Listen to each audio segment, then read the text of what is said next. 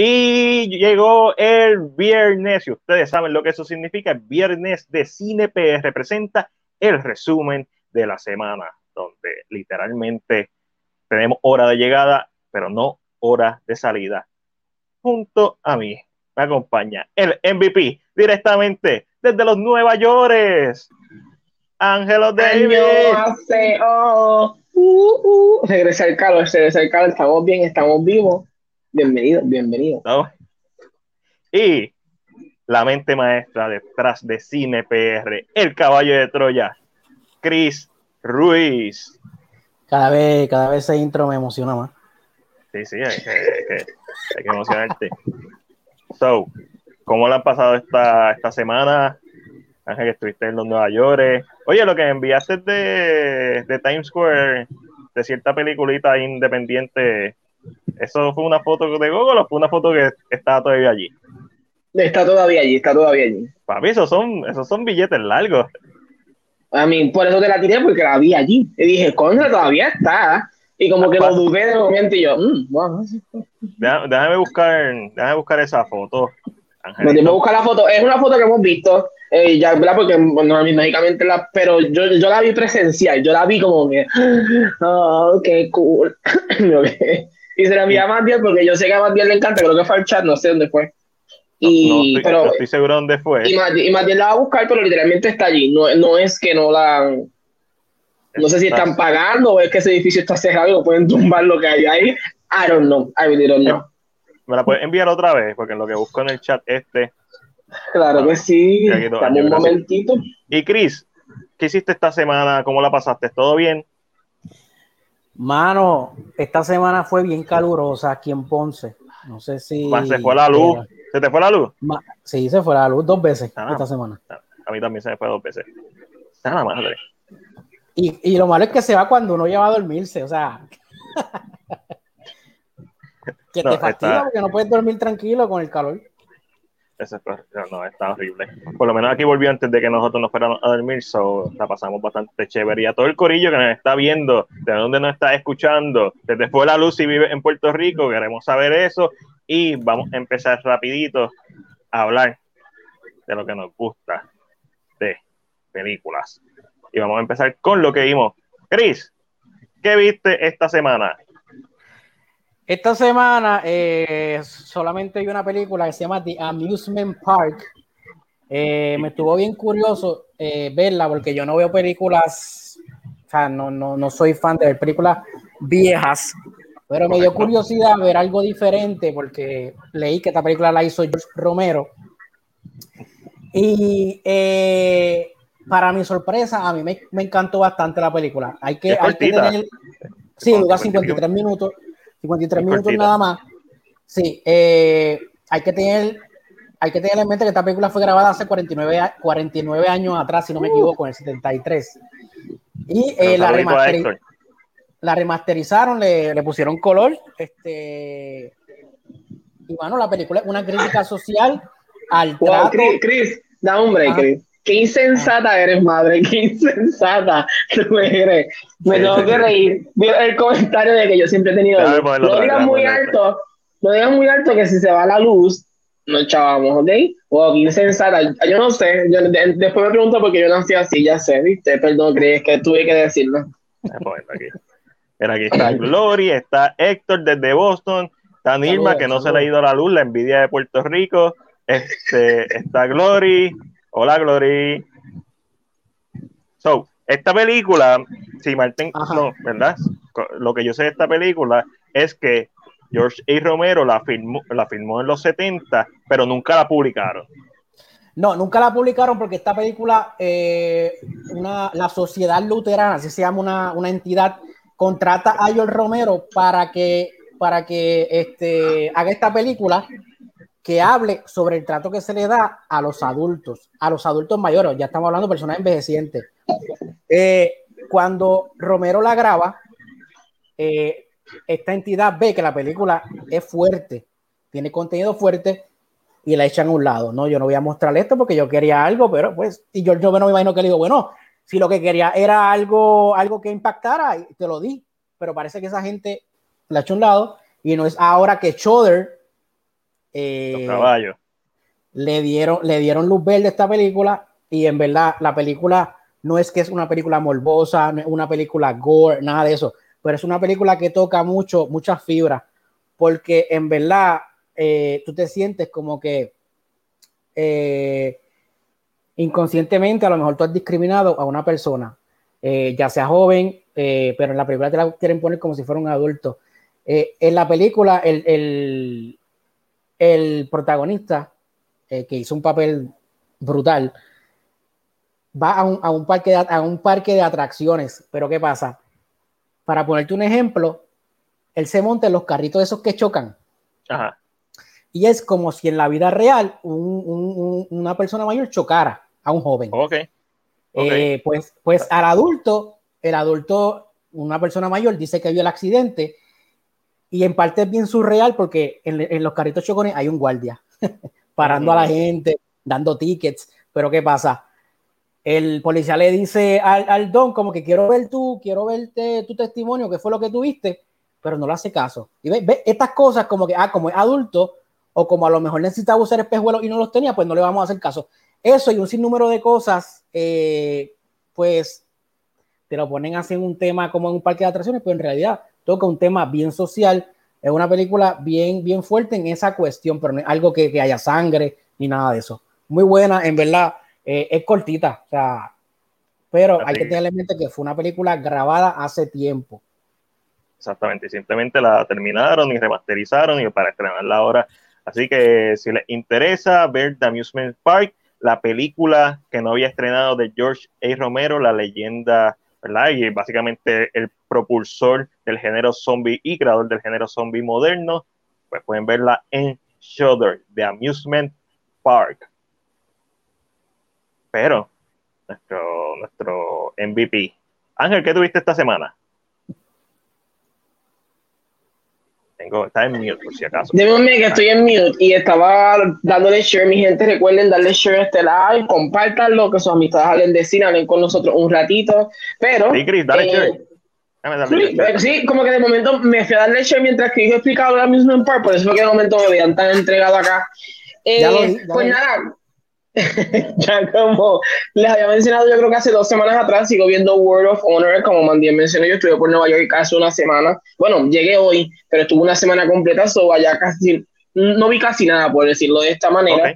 Eh, y estoy, eh, recontinué, eh, porque, ¿verdad? Ustedes saben que a veces las películas en los, en los vuelos no son las mejores, o yo bajo las cositas en Netflix y recontinué entonces World of Honor, que como lo había explicado es una fantasía china, es un wuxia, eh, este género, ¿verdad? Donde las artes marciales o, o sí, serían artes marciales, mm, y esas artes marciales de fantasía se cultivan y, se van, y hay sectas y ese tipo de cositas. So, una historia normal, yo diría, es interesante si les gusta la fantasía china o han visto alguna cosa como Dion Ten o alguna otra fantasía china de las tantas que tiene Netflix ahora mismo.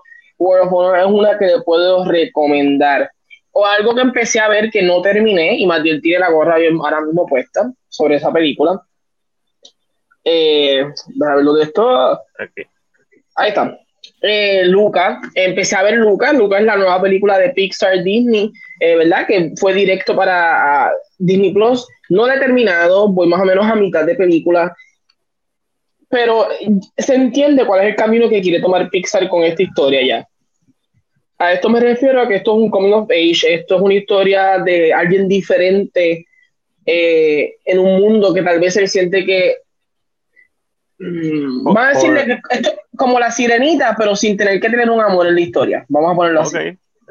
Esta persona que, que, es diferente de una manera u otra, porque ¿verdad? Él, vive en el mar eh, y sale a, a, la tierra y entonces descubre que la idea que su familia siempre le ha vendido de que los humanos son monstruos no es real. De la misma manera como la niña que está, es la humana, descubre que los monstruos que la aldea le tiene tanto miedo, o sea, es, como, es, una historia que hemos visto mil veces, pues vamos a decirlo así, es una historia que siento que la hemos visto, pero el ser Pixar, hacer Disney creo que juega un poquito mejor eh, y hasta ahora me está encantando. Yo la adoro, el, el acting, cómo está hecho todo. A mí es Pixar, yo creo que Pixar hace mucho tiempo. No he llorado todavía. pero, pero pues. No, pero hay la posibilidad, estos Pixar, yo sé que al final voy a llorar, yo estoy bien seguro. Eh, así que... Antes de seguir un momentito con, con Luca, aquí nos escribe Iron Boy Wonder desde YouTube, que nos estás viendo desde Tampa. Así que ella está viendo el vio de Heights y vio, yo viendo Charro Clásicos Cine. No, hay que ver, hay que ver clásicos. Y José llegó. Y hablando de Luca, todavía no sé qué voy a hacer con esto, pero como vieron, ahorita subí un video, la gente de Disney y Pixar en Puerto Rico nos regaló unas camisas y unas gorras, que la gorra que tengo puesta. Uno de estos sets lo vamos a estar regalando en CinePR. Así que pendiente, posiblemente va a ser para Patreon, ¿sabes? Porque sin Patreon no podríamos estar haciendo este podcast. Así que si quieres seguirnos en Patreon, a la gente, tanto los que nos están viendo como los eh, audio escuchas, visítanos en www.patreon.com slash cinepr. Patreon. P-A-T-R-O-N. Patreon. me faltó una E. P-R-E-O-N. Así que, para que se ganen cositas. Aquí no, acabo de encontrar, acabo de contratar Disney Plus, ando viendo de todo, un ratito más veré Lucas. Muy bien, por tal día, Gloria, por tal día. Entonces, yo sé que yo sé que Gloria es de México, o no sé, ¿hace cuánto Disney Plus de México? Yes. no sabía que Gloria era de México. Yo, no, yo me, así que. Claro, a mí, el que drama con Angelo tiene fans internacionales, hello. Que drama, que drama. Muy bien. Pero Lucas no lo he terminado. Eh, la, la, voy a terminar este, imagino que hoy mismo. Eh, lo que pasa es que como llegué hoy, me acosté, me levanté, pero la recomiendo. No sé si Luca hubiera sido este tipo de película que hubiera funcionado mucho mejor en el cine, y vamos a hablar de eso un momento cuando toquemos In the Heights.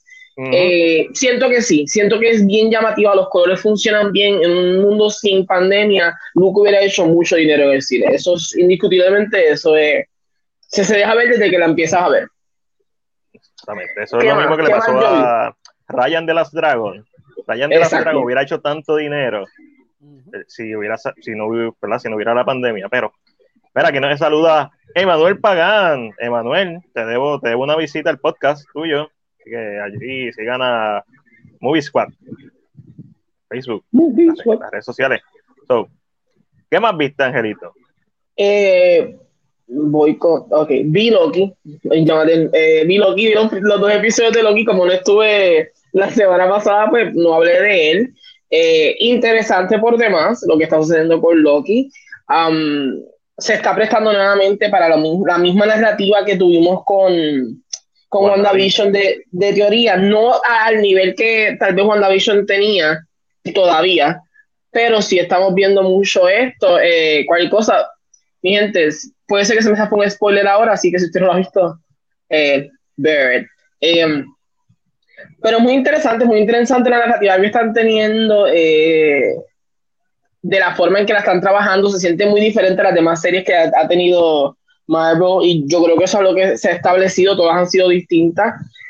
Eh, Tom Hiddleston, Owen Wilson, yo creo que son el plus en esta serie. Eh, ellos son, creo que son lo que resaltan realmente esta serie, así que es bien interesante, solamente vamos por dos episodios, se me olvida que son los miércoles, o me levanto los miércoles súper azorado porque no quiero que nadie me cuente nada. Y yo, ah, no entro ya a Facebook los miércoles por la mañana. Y parece que la estrategia de moverlo los miércoles le funcionó bien a Disney porque ya dijeron que todas sus series originales las van a tirar los miércoles. Es que también yo creo que se están asegurando también de un mercado. Eh, viernes todo el mundo hace estreno. Exacto. Vamos a ponerlo así. Eh, casi siempre los viernes, la mayoría de los viernes es cuando la mayoría de estas compañías estás compitiendo con demasiadas cosas a la vez, aunque tu material sea muy bueno. Ahora que está volviendo también. Yo siento que eso de miércoles es como la mejor idea, pero en mi mente todavía estoy pensando en los viernes y de momento me levanto con notificaciones porque a mí llegan las notificaciones de Grace y dice, ah, Loki, y yo, ay, ah, Loki. No, no entres a ningún lado, no entres a ningún lado porque te lo van a, a spoiler. Pero muy bueno, muy bueno. Yo sé que tú lo has visto, Matiel. ¿Qué, qué crees de Loki? Eh, lo que me está gustando mucho, un saludito a Edward Pérez que nos está escuchando. ¿Desde dónde nos escucha Edward? Eh, Loki, episodio 2, me gustó incluso más que el primero. Creo que esta hubiera sido la serie perfecta después de ver WandaVision. No, porque Falcon and the Winter Soldier es tan inmamable. Este... Lo que pasa es que, ¿sabes que Yo siento que Wanted and the Winter Soldier le hicieron por un solo motivo. Sí, pero... Y no quiero sonar, y no quiero sonar así, pero siento que no hicieron nada más para, para hacer un Capitán América negro. Está bien, pero lo podía, podía brincarte y ir directamente a la película. Es tan... no me digas eso, Edward. Desde La Habana, Cuba... Papi, no es de Cuba, nada. Papi, México, tenemos México, Cuba, Tampa, Boston. Ah, no, Edward, Edward me emociona. Edward es de la Perla del Sur. Ah, yo casi, lo, casi, lo, casi, lo, mismo. Casi lo mismo. De momento sentí que Edward iba a decir que venía de la víbora en La Habana, Cuba. Papi, exacto. Edward ahí troleando. Desde Ponce, Puerto Rico, ahí, los leones de Ponce. Mira, este, so, esta serie, cada eh, episodio me gusta más, está intrigante, el concepto de la realidad y cómo lo están trabajando es bien cool. Tiene un par de cositas como que, ¿sabes?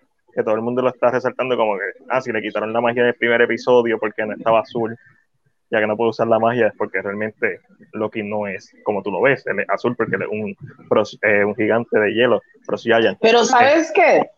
Yo creo que eso, yo vi ese mismo comentario, yo creo que eso es lo que se explica en el segundo episodio, la diferencia entre trans, entre ilusión y transmutación. O sea, que lo dice como que... yo siento que es eso lo que pasa, que él no tiene una ilusión encima, él hizo un cambio real de eso, como que eso no pues. cambia. Es lo que yo pensé, fue lo primero que pensé cuando, porque pasa en ese momento. Eh, lo que mi problema con, con, Loki es que yo creo que si eres fanático de los, de los cómics o conoces la narrativa, que aunque lo, pueden cambiar, se me, se, hizo, se me está haciendo predecible algunas cositas. Ah, no, todo, definitivo. Todo, el mundo sabía que al final iba a salir Lady Loki. O sea, eso no. Me sorprendió que fuera tan rápido que saliera. No me encantó cómo se ve, actually. Es por el pelo rubio. Si hubiera tenido el pelo negro, mi más primo hubiera encantado. Pero, no sé si escuchaste eh, again, esto es un rumor porque yo no soy, I mean, pero supuestamente alguien comete un error, como siempre en Disney, alguien comete las patas, y nunca Disney Estados Unidos, siempre Disney Internacional, siempre de afuera. Ah, sí, sí. Donde eh, el crédito aparece el nombre de ella. O sea, no sale como Lady Loki, no sale como, sale el nombre, el nombre es Sylvie. Sylvie en los cómics es la segunda Enchantress. creada específicamente por, por, por Loki. Loki crea esta humana y decide darle poderes y la persona piensa que es Asgardia. So, si irán por esa narrativa, esa es la idea que van a tomar ahora. A mí, no me sorprendería que me encantaría. Nosotros sabemos que Richard Grant está en la serie. Me encantaría que él fuera King Loki, el malo. me, gustó que enseñaran las diferentes versiones de Loki. como que eso estuvo súper cool. Eso estuvo súper cool ahora que tú dices, Ángelo, sobre las metidas de pata, cuando yo vi la serie Mayor of Easttown, la de Kate Winslet, hay en una parte donde hay un personaje que está hablando con la, con la protagonista por teléfono, que se supone que tú no sepas quién es. Mano, y en los subtítulos te ponen la persona que Ahí el nombre, papi. Y no te ven las cosas con subtítulos. No las cosas con subtítulos. Nada de eso. A menos que no entienda, si no entiende, pues es, muy válido. Y, sigue pasando. A mí, ¿por qué? Si tú sabes, escribe un, voz extraña. No pongas el nombre, si ese es el misterio, así, perdiste ahí por completo. So, eso pasó eso recientemente y lo vi en varios posts. Oh, y lo, o sea, lo vi en páginas de Puerto Rico mencionando que tal vez por eso es que era rubio y no tenía el pelo negro. Y yo, puede ser, puede ser interesante. Aunque yo pienso que hay un villano detrás del TVA. Eh, yo pienso que el TVA es el villano de la historia ahora mismo. No, pero yo, yo pienso que los timekeepers son una sola persona. ¿Tú piensas que es Khan? A mí, la, la jueza, la, la, esa, el nombre del personaje es el mismo nombre de la novia de Khan en los cómics. Sí, por eso. Yo pienso que es Khan. yo siento que es Khan controlando todo, porque empezaron a hacerse como estas preguntas de las dudas que tiene, él controla ah. todo. Me da, entonces me da esta impresión que los que trabajan pueden ser todos variants que le borraron la memoria y los hicieron creer que siempre han trabajado para el TVA. So, Ángel tirando las teorías ahí, mira, de la baqueta. Así que si pasa, ¿lo escucharon? Aquí primero. A mí me porque yo estaba hablando con Johnny Ash y yo me dice, ay, Ángel, la pegaste. Y yo no la pegué tanto que era Lady Loki, porque pues ya había visto fotos, o tenía una idea que iba a ser ella. Pero, pero siento que es eso, siento que esta la, la narrativa es perfecta para traer a Khan dentro de la historia y, jugar un chin chin con él. So, let's see. A mí me está gustando. Vamos a ver qué pasa. Yo espero que, que no baje. La intensidad que tiene ahora mismo, que no baje. So, Corillo, si vieron Loki, déjenos el segundo episodio, déjenos saber qué les pareció, cuánto le dan del 1 al 10, están, cuánto esperan el próximo episodio. Estoy loco por ver el próximo episodio. Ah, ah, mira, a Glory le gustó mucho el segundo episodio. A mí me gustó más que el primero y el primero me gustó un montón. O sea, que esta serie tiene un buen ritmo, es bien diferente. Tom Hiddleston, y como dijiste tú, este Patrick Wilson la están partiendo, es interesante. Uno es bien predecible, pero a la misma vez uno no está 100% seguro de qué va a pasar en la serie. Eso, es lo que me gusta. Es como que sí, va a salir Lady Loki, pero salió tan rápido. Ok, me está. Y entonces lo que pasó al final, básicamente que tiraron las bombas en diferentes tiempos, en diferentes. Como que no sabemos qué es lo que ella quiere hasta ahora. No sabemos cuál es el motivo real eh, yo pienso que ella perdió su mundo. Probablemente. O sea, ella viene de un mundo que perdió, necesita, necesita muchas para hacer un reset al timeline, pero, pero bien interesante, bien interesante. Eh, vamos a ver qué sucede. Y, yo creo que esto va a ser una de las cosas que va a suceder más con las series de Marvel. Van a haber series que van a ser bien buenas, bien buenas, y van a haber otras que van a ser tan plain que la gente como que va a decir, eh, no me mato. Mira, está hablando de cosas que no son plain y aquí está la imagen que Ángel, era, Ángel nos sacó esta imagen directamente. Esto hay que ponerle el logo de CinePR en algún lado, o que, por el, el avatar de Ángel en algún lado. Mira. se ve reviste esa foto. Papi, esto es Papá Snyder. Ahí está. Esa fue la fotito que Ángel sacó. Pero entonces. no, me encanta como Marín me pregunta. ¿La sacaste de fútbol? Y yo, no, cabrón, yo estaba ahí, yo tiraba foto yo mismo con mi propia. Fuck you. Ah, se ve súper, o sea que a, a, tres meses del estreno de la película, literalmente, hoy se cumplen tres meses del estreno de Zack Snyder Justice League, todavía están soltando billetes HBO Max y aunque ellos no han tirado los números, cuando tú ves todos los números de, que todo el mundo está dando, este, todas estas no le conviene, no le conviene tirar esos números. No, porque a quién, a quién no le conviene, a WB, a Warner Bros. A, no, a Warner Brother, exacto. Pues, se ve mal. Pero Hablan, y tenemos que hablar de los números de esta. Vamos a hablar de In the Heights. Momentito. In the Heights, otra de las cosas que vi, eh, la vi en Nueva York específicamente. me encantó. La volví a ver hoy nuevamente mientras venía en el avión. claro, yo soy un soccer, yo soy un soccer para, para musicales y sabía exactamente el material que, que me, se iba a presentar. So, eh, yo lo que quería saber, o realmente por la razón que tal vez, aunque me, y me interesaba mucho In the Heights, yo creo que una de las razones por la cual yo sí quería estar bien al pendiente de In the Heights es porque el director de In the Heights va a ser el director de Wicked. Y que quería ver eh, cuál era su habilidad de adaptación, como un, un material de teatro y lo adaptaba de una forma que fuera diferente y se sintiera fresca y funcionara. A mí me encantó In the Heights tiene momentos que le quitaría o tiene momentos que originalmente sí pertenecen al, musical y se los hubiera puesto a la película, pero no le quita, no, o sea, no le quita, no le resta mérito a lo que hace la película. Eh, eh, yo la vi con Johnny Ash de The Legacy Universe y una de las cosas más interesantes es cada persona que tú veías, cada persona que yo creo que yo conozco, una persona muy parecida. Eh, cuán cerca se siente a, a, lo que uno y sí, hemos visto películas eh, con latinos que hablan sobre los latinos, pero como que viendo In the Heights, de momento no había sentido ese mismo proudness que me que porque yo salí de In the Heights super proud. Yo decía, ah, aquí los, gringos que están aquí blancos no saben lo que está pasando, pero yo sé lo que está pasando. Tengo hambre, quiero comer. Que... So, creo que una de las cosas que hacía falta. Ahora, the Heights está recibiendo crítica una de las críticas eh, iniciales, eh, ¿verdad?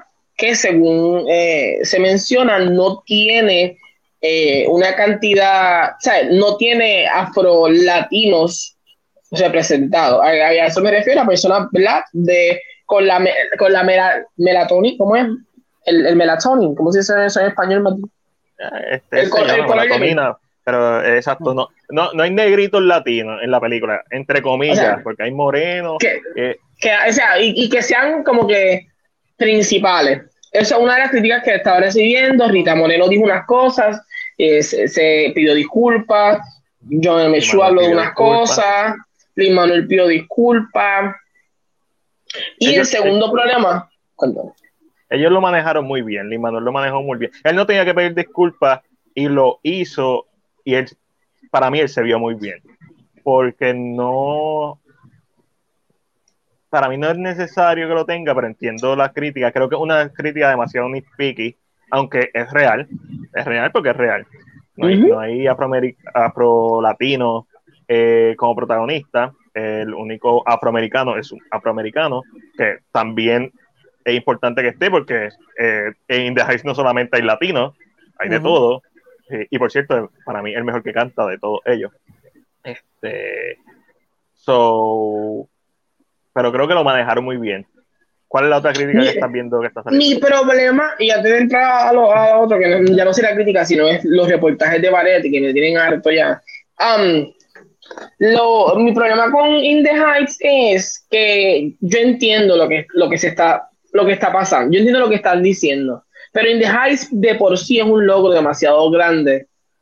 Para entonces querer hacer lo que hacen otras personas y esconderla en el shelf como que dejarla pasar, ay, no, no, o no la voy a apoyar. In the Heights es demasiado grande. Eh, In the Heights, eh, no sé que en otra película, tal, así que sea un big budget movie, se hable tanto español, tal vez, por decirlo así. Um, la otra comparativa que puedo tener es West Side Story. West Side Story es completamente lo contrario a lo que es In the Heights, porque West Side Story trabaja más con la idea de que los boricuas son ganga, so there's another, y es en otro tiempo. Pero mi problema está en que yo como fanático del, teatro musical, el casting de In the High siempre ha sido igual.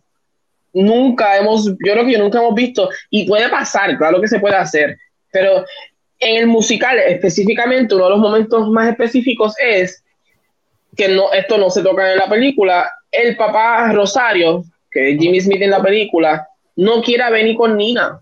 Uno, porque no es latino. Y dos, porque su mamá como lo ve negrito, siente como un, poquito de repelina. Ajá, fascismo.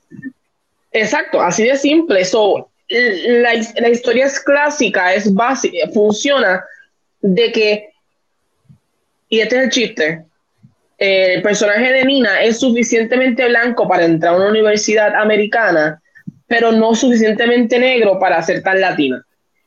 Sí, entiendo perfectamente. Y entiendo que en el musical ese arco de historia funciona y obviamente no puedes tener a más personajes negros porque entonces le quitas enfoque al personaje negro que tiene todo un arco de historia con el personaje de Nina.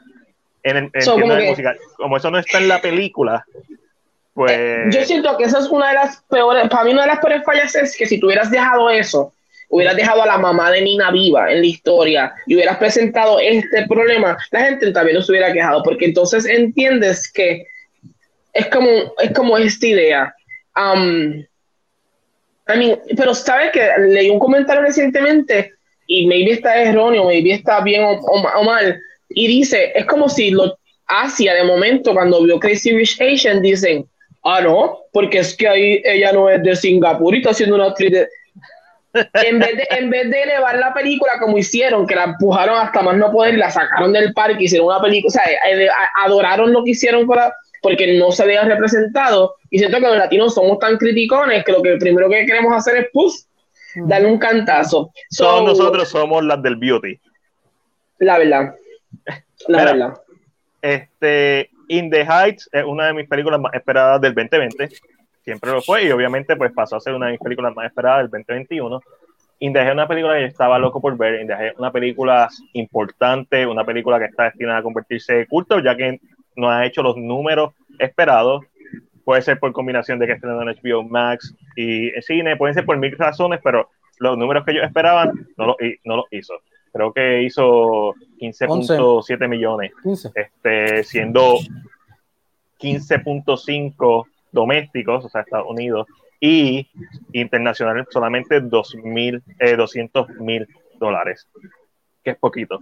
Este, obviamente, todavía estamos en pandemia, esto hay que entenderlo, todavía la capacidad de los cines está al 100%.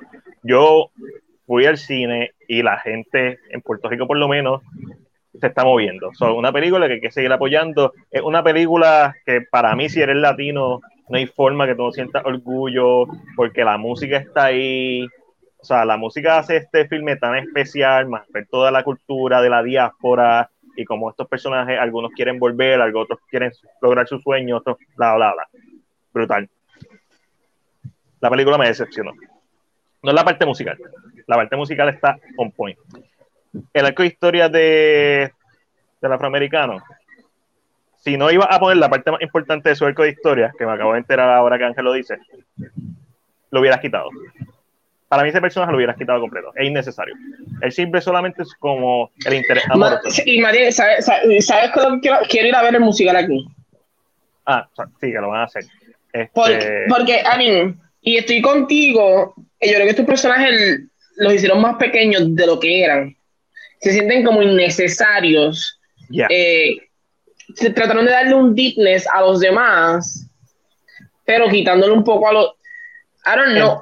¿Soy yo o, la escena que él va a la cena, o sea, la escena que él va a la cena y le dice al papá, ah, se siente súper a las millas, súper apresurado. Súper, súper a las millas. Él entra y lo dice. Y yo, sí.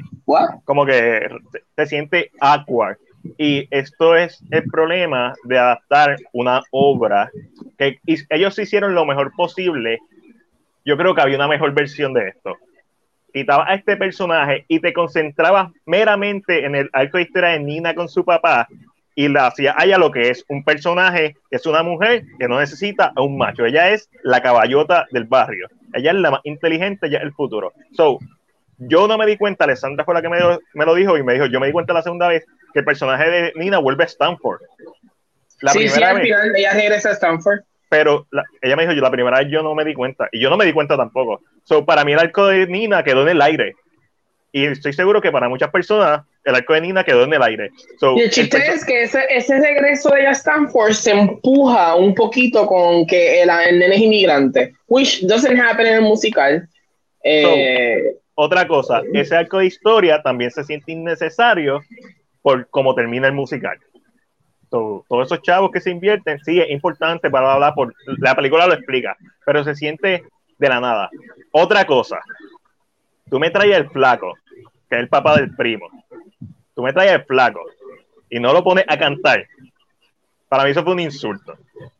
Y yo no, yo no sé por qué agregaron ese personaje, yo te voy a ser muy sincero. Sé por qué lo hicieron para tener, para tener un latino grande, eh, como que tener un cambio heavy pero... en el 2000, en el concierto que el flaco hizo, no estoy diciendo quién es, para la gente que no haya visto y se, se sigan llevando la sorpresa, en el 2000 él hizo un concierto en Madison Square Garden y ahí Manuel Miranda era uno de sus coristas. So, ellos tienen una historia de atrás. O sea, estamos hablando de un concierto del 2000. So, esa fue la primera vez que yo vi a Lin Manuel Miranda, por cierto. Después lo vi en House, yara, yara, yara. Después hizo In the Heights 2005 y después Hamilton y por ahí para abajo seguido. So, tú me traes flaco y en un musical, so, que, tú, que, yo, que yo pienso, papi, cuando están en el carnaval ahí, cuando la, la, la beautician se están yendo, que hacen esa fiesta, yo pensaba que le iba a salir, iba a pegar la nota, tú sabes, preciosa allá arriba. ¿Entiendes lo que te digo? So, hay muchas cosas que para mí falló sin, eh, sin, tener contexto yo del musical, simplemente sabiendo que es un musical que una duración que tienes que adaptarlo, pero aún así fallas por querer eh, darnos ciertos números musicales que son quizás icónicos en el musical, pero le fallas a la narrativa que era posible tener porque es una versión más corta del musical. So, lo que es Usnavi y Vanessa y la abuela me encantaron. Lo que es Nina y Jimmy Smith me encantaron. De ahí para adelante, la, las Beautician me encantaron. Todo lo demás me pareció innecesario, me pareció una pérdida de potencial. O, sabes que yo creo que es como está montado. La forma que quisieron montar el musical no funciona. E, en ese aspecto, eh, por ejemplo, Nina en el musical original va a regresar a Stanford no por el, por el documentado, no por ayudar a la comunidad latina, sino porque se sientan en fotos de abuela Claudia y recuerda el, empuje que le daba abuela Claudia y decide ella por su propia cuenta, como que sabes que si abuela Claudia creía en mí, I can do it, I'm gonna go back. el, eh, número de abuela Claudia está duro. me encantó, cómo hicieron, me encantó cómo hicieron, porque una de las cosas que sucede en el musical es que es un solo escenario. La bodega, el beauty, Rosario, todos juntos en el mismo sitio y no se cambia, no es un escenario cambiante como otros musicales. Y me encantó cómo lo trabajan, porque tú ves el musical y tú sabes que she's dying. Oh, tú sabes lo que está pasando. Ah, bueno, eso, es, en el yo vi el trailer y yo, yo estaba esperando ese momento. Sí, como que, y tú sabes lo que está pasando. So, yo dije, interesante, pero yo creo que son esos cambios, pequeños cambios específicamente, porque para el final, cuando eh, Benny decide que da, eh, y te lo explico para que entonces, es que por eso es que yo veo una mejor película, porque tal vez conozco, hay una pelea al final entre Benny y Rosario, donde él le dice, mientras tú no estuviste con tu hija porque no le hacías caso, que era lo que tú quisieras, yo estuve ahí. Y hay una tensión real entre ellos dos, una tensión que se está building up. Este, eh, en el eh, carnaval de barrio es donde tú te enteras que abuela Claudia sí se ganó la, la lotería. No es un Navi solo, todo el mundo se entera y él le deja la tienda a Sony. Le dice, Sony, yo me voy a ir quédate con la tienda. So, hay unas cositas que se hubieran acomodado mejor, pero yo creo que por ser políticamente correctos, la película, tener escenas eh, más política correcta, los dreamers, los indocumentados, se fueron por la gente un chin chin y perdieron esencia de lo que era musical. A mí, me, a mí me encanta y lo puedo seguir viendo, pero creo que es por la música. Creo que es lo que me sigue emocionando. La, la, música, eh, ahí no falla la película. Fuera de, de dos o tres canciones, es por lo mismo. Una vez yo estoy viendo esto como la película, no como el musical. Obviamente, al recibir más información del musical, hace sentido porque esto no me gustó, hace sentido porque esto no me gustó. Ahora entiendo muchas cosas con tu feedback, eh, alguien que conoce el musical de Broadway. So, yo pienso que ahí hubieron oportunidades narrativas que desaprovecharon simplemente por cumplir con los checkmarks de, ah, este número musical lo tenemos que tener. A mí no me gustó como canción me gustó, pero como película no me gustó el número de Nina y el otro bailando en la pared. Que quizás una de las imágenes más icónicas de la película. No me gustó porque ahí vienes de carnaval de barrio, que podría ser un cierre perfecto para el film, y después Usnavi explicando, ¿verdad? Yara, yara, yara, lo próximo. Entonces, como ya de por sí ese personaje no se siente necesario con el arco de Nina, es como que eh, se siente demasiado larga. ¿Cuánto tiempo, cuánto dura In the Heights? Voy a buscar. Dos horas y algo. Eh, eh, era, era difícil. Overall, yo creo que lograron hacer una buena adaptación. Overall, estoy bien orgulloso. me hace dos, horas, dos horas y 23 minutos. Um, y conté con eso, me imagino que cortaron un montón de cosas. Es que imagínate, es que los musicales son heavy, por eso es que yo pienso que a veces musicales hacerlos en cine es bien difícil, a menos que sea una historia simple y puedas modificar. Si es una historia tan pesada, no es fácil y nunca lo vas a trasladar bien porque no va a pasar. Um, pero sí, yo, yo creo que sí hay unas cosas que en musical se fallan. A mí me encanta, yo lo, lo volví a ver hoy, me lo gozo igual, pero yo creo que es la música, es lo que genera, es el sazón. Y creo mm. que eso es lo que te envuelve mucho. So, siento que sí, esto va a ser una película de culto. Va a convertirse esta película que la gente va a adorar, le va a gustar. Es muy merecido. Con la música. Es muy merecido, es muy merecido. Todo lo que esta película se gane es muy merecido. Todo el apoyo es muy merecido. Es una película que merece ser apoyada, una buena película. Mis críticas son, eh, también son válidas, pero son más como una persona que se fija mucho en lo que es la narrativa y, y, identificando qué no me gustó per se y por qué no me gustó y en dónde pudo, en dónde habían oportunidades de hacer una película mejor. Y aquí junto a Ángel, que también lo vio y que lo vio dos veces y que conoce el musical, pues podemos tener este tipo de discusión que yo creo que elevan la experiencia de nosotros como público al momento de discutir una película, porque a Ángel le encantó, que a mí no me encantara no significa que sea mal, simplemente a mí no me encantó, a Ángel le encantó. Lo que sí les voy a decir es que si tienen la oportunidad de verlo en el en Puerto Rico, eh, vayan a verlo. La eh, teatro. Porque la, música es, es, parecida, hay otras canciones diferentes que están agregadas y narrativamente me se siente un poquito más, después de la segunda mitad se siente más cohesivo narrativamente. So, si tienen la oportunidad, vayan a verlo, es un musical que para mí vale la pena cada vez que sale Carnaval de Barrio, yo quiero coger una bandera y empezar a bailar. Y yo, ¡guau, guau! Espera, ayer estaba en One Shot y como es la, la primera vez que estaba hablando, porque la vi en el fin de semana, el incógnito aquí en el incógnito, ¿verdad, Ángel? Ya, ya. El incógnito nos dijo algo que es muy cierto. Usnavi, el protagonista. ¿Dónde está la bachata? hay un merengue, pero no hay una bachata. Y eso para mí, después de que Escondito lo dijo, fue como que, coño, es verdad, un avión dominicano. Y en la escena de la disco pudo haber una bachata reggaetón. Vamos a ser sinceros, esto es una cosa que dice la gente. Estos son personajes latinos americanos. Yo siento que esto es más, no, no, pero yo siento que esto es más una oda al, al, al, al latinoamericano por como que porque aunque la bachata sí es muy común, Usnavi no ha vuelto a Santo Domingo. Solamente fue una vez en un verano y él está súper enamorado de una idea. En la película, el primo le dice: Ok, esto puede ser que yo esté totalmente eh, fuera de contexto. Como yo lo entendí, es que Usnavi se, se creció hasta los ocho años en Estados Unidos y a los ocho años fue que se fue. Y el primo todavía era muy bebé y ahí por eso es que él no tiene un apego a República Dominicana, pero una sí porque sus primeros años de vida él vivió en Dominicana. Eso es lo que yo entendí. Vivió. Pero él tiene una memoria que es la que siempre repite, que es con su papá. So, a la misma vez, Usnavi es más americano que cualquier otra cosa. Ah, no, sí. Y yo creo que. ¿Tú sabes a, qué se debe? vamos, vamos a ser sinceros. Esto se debe a que Luis Manuel es boricua y quiso ser un personaje, porque si haces un boricua, no tiene la, misma lucha. Es como eh, no, no, eh, eh, ahí está, ahí está. Vamos, vamos a aclarar esto bien. Y, el chiste de esto es, lo más gracioso para mí es que Nina hace, la actriz es dominicana y hace de puertorriqueña, y Anthony, que es boricua, hace de dominicano. Y yo, pero esta mezcla tan, tan grande. Pero ¿sabes cuál es la verdad? La verdad absoluta. Este musical se estrenó en el 2005 entiéndase que posiblemente lo estaban haciendo en el 2003. La respuesta es sencilla. Aventura todavía no estaba tan pegado para ese tiempo.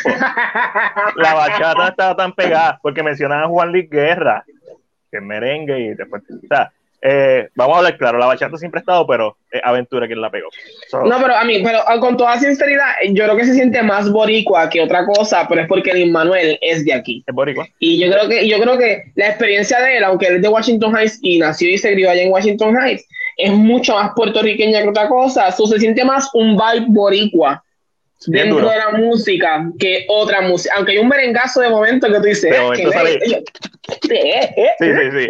Pero es, bien poco, es, bien, poco, la, la, bachata faltó, pero es, realmente es porque Luis Manuel, pues su influencia es más, es más boricua. Mira, aquí está Emma de Geekspot, que me da su amor. Emma, nos vemos pronto. Emma tiene un evento de bien chévere que va a ser en Dave Van Buster, ¿verdad? De trivia este, y vamos a estar allí, vamos a estar allí apoyando. ¿Yo, puedo ir nada más a beber? Claro. Era José dice que espera verla en el cine. Eh, y Manuel Boglio nos escribe que él irá en vivo, pero no me llama mucho la atención es HBO Max. Sí, es mejor verla en vivo. O la película, si la va a ver, verla en el cine. Este, es que yo creo que una de las cosas que yo no odié, pero una de las cosas que maybe le pudo afectar un chinchín a mi experiencia es que la vi en un lugar americano donde el mm. público no era latino para mí. Y no sentí como este calor boricua de que, ah, pues, Ay, iba a decir quién salía. o sea, no sentí esta emoción. Te tiraría a verla, yo, yo, no la voy a volver a ver, pero te tiraría a verla el Yo, yo sí. Oh, Esta película la puedo ver una dos, la puedo ver cinco, veces, más, papi, sin problema. Las veces que he ido al cine está explotado y es por In the Heights. Yo la veré otra vez, pero es porque me gusta tanto la música que me lo gozo yo lo que es eso, no es ni la película, ya como que, ah, le puedo pichar a esto, pero me gusta tanto que yo creo que yo la volvería a ver. Mira, para terminar con lo que vimos, rapidito aquí, vi Cruella, me gustó mucho, los trajes on point, la crítica está en YouTube, si quieren saber mi opinión más concreta, muy buena. Yo no esperaba que fuera tan buena cuando ellos dijeron, cuando ellos eh, dijeron como que va a estrenar en Disney Plus, yo dije, ah, diablo, esta película es, un, es una asquito y por eso la están estrenando en Disney Plus. No, es bien buena. Y la vi en el cine, es bien buena.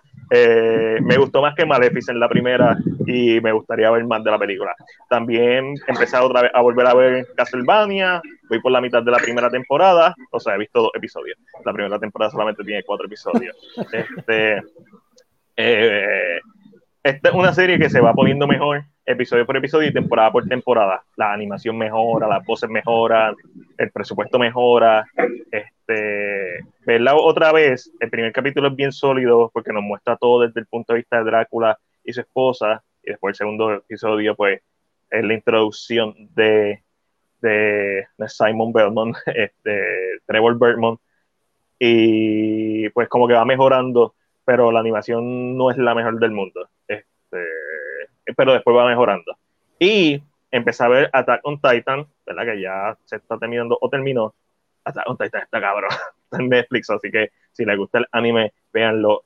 Lo que pasa en episodio 4, episodio 5, tiene mucho flashback. Eso es una de las cosas que no me encanta de la, del anime. Pero eh, los payoffs están ahí. Y lo que pasa, papi, esto es. ¿Sabes Game of Thrones, Chris? Que en el momento te matan un personaje que tú quieres mucho y piensas que va a llegar al final. puede pasar. Un personaje que tú piensas que va a llegar al final puede ser que lo maten. Te lo matan ahí. Ahí, rapidito, cuarto episodio, quinto episodio. Este, eh, está, está dura. Voy por el, el episodio 10 o el 11. La voy a seguir viendo y cuando vaya por la mitad del primer season o termine el primer season, voy a tirar un anime con Mac para hablar de ella. So, Attack on Titan. Eso es lo que estoy viendo. Y con eso terminamos, ¿verdad? Eh, cuando escribe, ¿alguno ha visto Master of None en Netflix o Dave, o Dave en FX, Hulu? La primera en particular se las recomiendo, Dave la recomiendo si les gusta este tipo de comedia o música hip hop y comedia oscura. Ángel, ¿tú has visto alguna de estas? Master of None o Chris? Yo no, eso sí son, son series. Me suena, Master of None me suena. Master of None me suena. Dave nunca lo había escuchado. y está en Hulu. So, aprovechando, hay que aprovechar las personas que en Julio. Ok. Y, pido que está glitchándome aquí el, el programa. Y aquí está como 15 meses el mensaje. Ahí está. Y con eso pasamos a lo compras o lo vendes, donde vamos a estar hablando de las noticias más importantes en las pasadas semanas del mundo del cine, ya que el viernes pasado simplemente hablamos de lo, que, vimos. Nos, fuimos cortitos y vamos a ir ahí, mira, como ave, como ave que lleva el diablo. Mira, Chris, esta es tuya. Mira, ya comenzó la producción de la película esperada, Las superestrellas de la lucha libre de Transform. ¡Atangana! Bueno, esa, película, esa película va a ser un palo. ¿Quién, Vamos a no vaya a la lucha? la, nostalgia, yo creo que la nostalgia de esa película va a ser grande. Sí, sí, yo pienso lo mismo. Este, he escuchado, y esto he escuchado, no es con Transport, yo he hablado con Transport de la película y no, no ha salido de la boca de Transport, he escuchado, o sea, estoy siendo bien serio. Ash lo compra. Ash, no sé si, llega, si llegaste ahora, te perdiste en nuestra conversación sobre In the Heights. Este, tuvo, tuvo, nos fuimos bien deep, Ash. So, yo he escuchado que esto va a ser como un documental que va a tener escenas actuadas. Eso es lo que yo he escuchado. No sé si es verdad. No me molestaría que fuera así. No me molestaría que fuera una película como Fighting with My Family, que es la de Ellen Pugh, que es de la luchadora de lucha libre Page. So, ninguna de las dos me molesta. Pero, vamos a ver. Mira, ahí estamos. Ahí vemos a Sabio Vega. Sabio Vega.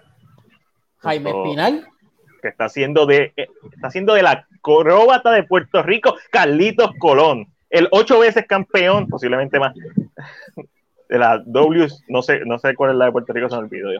Y eh, WWC. WWC. Y aquí vemos papi, Abdullah, de Butcher. Papi. Yo siento, yo siento que esta película va a ser chavos en Puerto Rico como ninguna otra. No, siento, hay una presión en mi cuerpo, pero yo siento que es la nostalgia, porque soy yo y estoy viendo las fotos y estoy como que, oh my god. Yo creo que esta película va a ser pura nostalgia lo que va a jalar al público, por el simple hecho de que la mayoría de nosotros, tal vez no todos, pero nuestros abuelos siempre fueron fanáticos de la lucha y cuando compartíamos con ellos era a través de la lucha. Yo con mi papá, cuando chiquito, compartía mucho y veía WWC todo el tiempo. todo esto, por lo menos esa, la historia de Abdullah de Bush, Carlitos Colón, después Rey González, cuando traiciona a Carlitos Colón, después viene este el Invader ahí con el puño vendado en el pecho, que mató, que, mató, a una persona con el puño al corazón. La traición del Invader número 2, después llega las peleas ahí en, en la escalera gigante, Eso, eso, todo, eso era un, o sea, brutal. Eso es el pic, el pic de, de la lucha libre en Puerto Rico. Pero después entonces está este está, ¿cómo se llama? Shane's the Glamour Boy. Yo le, yo le tengo un chisme. Me siento, como la, me, siento, como la, del beauty. Según cuentan las malas lenguas, dice, no me diga, eh, según cuentan las malas lenguas, mi abuela tiene un romance con Carlitos Colón. ¡Ah! Papi le hizo la figura 4. Y me está confirmando mi madre, pero no, o sea, mi abuela por parte de padre. Me está confirmando mi madre que es muy cierto, porque yo recuerdo que mi abuela andaba con camisa de Carlitos Colón para todos lados. ¡Ay, papi! ¡Qué, qué Y yo así, no me diga, a mí eso es un chisme de que si mi abuela se entera que estoy hablando ya, gracias a Dios no tiene redes sociales, porque me matan, me, me, me, mandan a alquilar. Es más, la semana que viene la traigo en exclusiva. Exclusiva, nadie lo tiene. Dejen eso, dejen eso. Este, mira, Chris, ¿lo compras? Ángel, Ángel, lo compró rápido. Yo lo compro. Lo compro, lo compro. Mega compro. Mira, y esta la compran. La actriz Cristina Ricci se une al elenco de The Matrix 4, que supuestamente se va a llamar Matrix Resurrection. Ese es el rumor que está por ahí sonando. La compro también. En la lucha libre. La compro. Así la, así la hacía mi abuela. La, la figura 4. Figura 4, papi, ya tú sabes. Papi, Ay, okay, Hércules Ayala y Huracán Castillo, es verdad, Roberto. Hércules Ayala. Y obviamente tenemos el Bronco, el Bronco, esa, esa riña dominicana y puertorriqueña en la lucha libre. Este, y obviamente hay que recordar este, la, el mejor. No, Hito Colón. No te dejes dar de Hito. Hito Colón, papi. Hito, Colón, la piedra. Hito Colón, ahí viene Hito Colón, la roca, es la piedra. La piedra. Es la piedra. Este, Hito Colón es muy duro. ¿Era Hito Colón o, o Hito Rolón? Yo no me acuerdo bien. Puede ser que sea Rolón, pero lo importante es que no te puedes dar, no te puedes, ya tú sabes. Dejar dar dedito. no te puedes dejar dar dedito.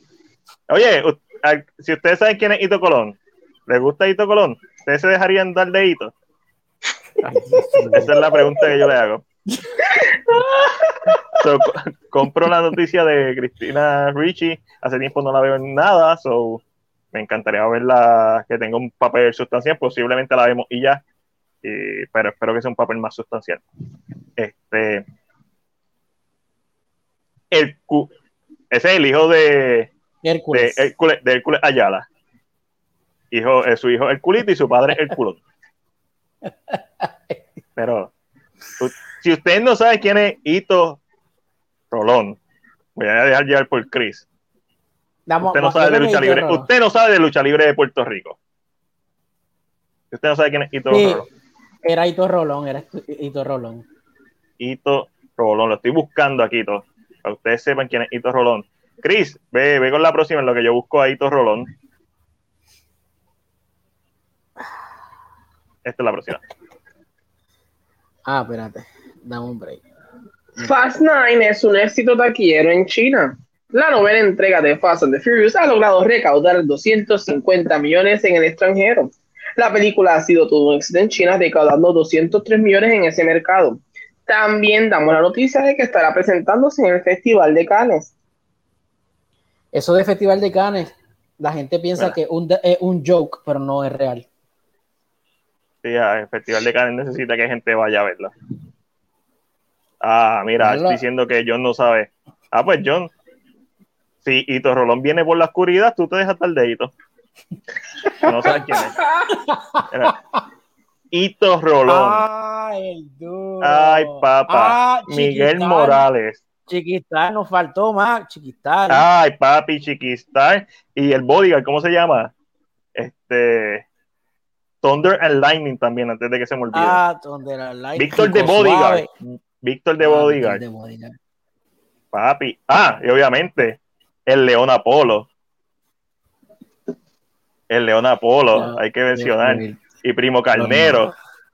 Papi, estamos hablando de la crema de la crema. Yo no voy a decir más nada. Yo lo que voy a decir es que. Porque, a mí, yo no voy a decir más nada porque yo voy a ser bien sincero. Hito es amigo mío y yo me dejo dar de Hito. Lo que, lo que yo voy a decir es que, que Fan de Furio hizo buenos chavos en China. Y, y, por eso es que la siguen haciendo. Lo vendo para ver si la dejan de hacer. Me molesta que siga haciendo chavo. ¿cuáles, son los, ¿cuáles son los requisitos para entrar para estar en Cannes? No, y, su, y, y, y, eso que, que, la película. Han bajado, han, la película fue, fue, fue, fue, sacada, fue sacada en algunos cines por el problema que tuvo John Cena de que, de que ofendió a, a unas personas allá en China porque él dijo yo no sé qué diablo. Él dijo que Taiwán, que Taiwán era un país y China no reconoce a Taiwán como un país, solo los chinos se molestaron y tuvo que disculparse y decir, no, no, Taiwán no es un país. Pues eso es una lucha política de China y Taiwán que we cannot get into it. Sí, sí, eso, eso. No, y después se disculpa, se disculpa en, el idioma de la en chino, que se disculpa. Mandarín, mandarín. Mandarín. mandarín. mandarín. Ahora, se van, ahora se van a ofender a los chinos conmigo. Tenemos gente de China viéndolo, pero que no. A mí sería súper interesante. El fin de cine PR. Este, so, deberíamos poner un video de Hito Rolón cuando terminemos. Vamos a poner un video de Hito Rolón. Quizás, si me acuerdo. Ay, pero fue después de que estrenó y pues pasó lo que pasó. No sé qué están hablando. Ah, Hito Rolón. Ahí viene. De, de, Balak, de, de la Ahí viene Hito Rolón. Mira, eh, hablando de Chavo, a Quiet Place parte 2 se convierte en la primera película post o, ¿verdad? Después de la pandemia, en llegar a la cantidad de 100 millones de dólares en la taquilla doméstica. Nice. Compró, lo compró. A es interesante el cine está regresando. Ángelo, ¿cómo era la bebida de John? Roberto, ¿cómo que la bebida de John? ¿De qué estás hablando? Me confundí. No sé. Escribe, por ahí, Roberto, para ver de qué estamos hablando. Pero la, contra noticia lo compro. A mí es interesante saber que el cine está, está cogiendo impulso. In the pues parece que no voló igual que todo el mundo. Porque se escrachó, se fue de pecho.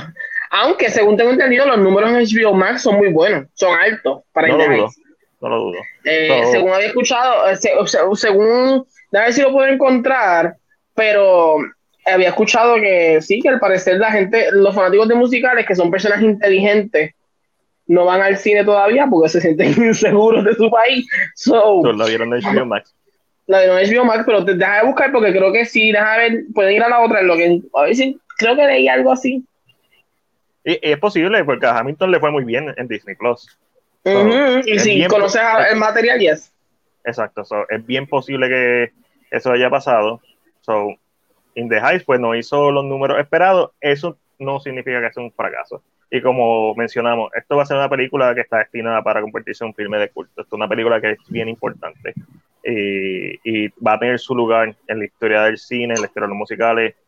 O sea, eh, es respetable el esfuerzo hecho en The Heights y respetable y uno que hay que resaltar.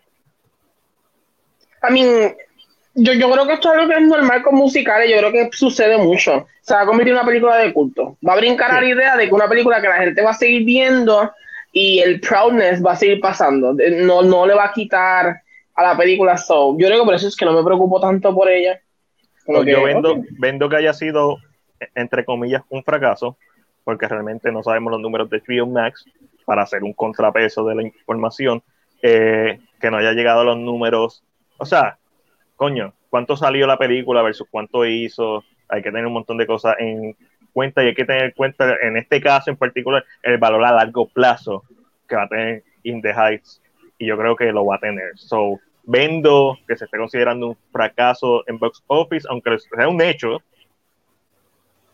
pero lo vendo más que todo. Y, entonces aquí está eh, John Chu dijo estas palabras, no sé si Matei quieres traducir mientras yo hablo. Eh, dice, él dijo, we knew from the moment we were going to be released on HBO Max. Sabíamos desde el momento que la, iba, que, iba, que la película iba a estrenar en HBO Max. That this was more than a box office play. Que esta película era más que una película enfocada en, en generar dinero. In fact, discovery and word of mouth was always going to have to drive our movie. De hecho, eh, ¿verdad? El word of mouth, eso es como que las recomendaciones de otras personas es lo que iba a motivar a la gente a ir a verla. So we felt we could benefit from the wide availability over time. Así que sentíamos que nos íbamos a beneficiar de la disponibilidad del filme mientras vaya pasando el tiempo. Of course, we knew judgment would come from the box office. Y sabíamos que, ¿verdad? Eh, el, el iba a tener un iba, iban a recibir un impacto en, en el box office, en la recaudación de la taquilla. So it would have been a nicer price to get that box office, office opening spark. Vuelve a repetir eso. Estaba leyendo los comentarios. Of course, we knew judgment. I know. So it would have been a nicer prize to get that box office opening spark. Hubiera sido una grata sorpresa tener eh, básicamente un buen, eh, una buena recaudación de taquilla. But we couldn't have asked for more for a more well received movie by reviewers and audience. Pero no podíamos pedir más teniendo en cuenta la buena acogida que ha tenido tanto en la audiencia como en los críticos. As abuela Claudia has taught us, paciencia y fe is the name of the game. Como abuela Claudia eh, ha dicho, o dice, paciencia y fe es el nombre del juego. So, yo creo que ellos sabían que también iba a ser números, ellos sabían que esto iba a ser un, un, un Ellos, eh, eh, y es muy cierto, es lo que nosotros estamos diciendo, se va a convertir de culto porque va a crecer más. Mientras más tiempo esté, más va a coger fuerza. Hasta ahora los números son muy buenos, las críticas son buenísimas. So, ¿qué tú prefieres? Aunque el dinero siempre es importante, ¿qué tú prefieres? ¿Una película que sea mejor recibida por el público y por críticas? A números, yo sé que los números manejan todo, pero en este caso que es un musical. ¿Qué tú, Matiel, tú qué crees? ¿Qué es mejor? Okay. En, eh, En este caso, In es un caso bien particular, como menciona Ash, es una película que hay un nicho bien particular, no solamente musical, es un nicho de latinos también, no es que no a otras personas que no sean latinas no les guste, simplemente ese es el nicho, ese es el, público principal que va a ir a ver esta película. Fanáticos de musicales y latinos, o una combinación de los dos. Hay películas que tú haces para que ganen dinero. Yep. Para la gente que no está escuchando, puse la imagen de Fast Nine. Películas que tienen que hacer dinero. ¿Por qué? Porque más allá de su valor de entretenimiento, no tienen nada. So, tienen que hacer dinero. Punto. Y eso es muy válido. Hay películas que no cuestan tanto y hacen mucho dinero. Películas de género.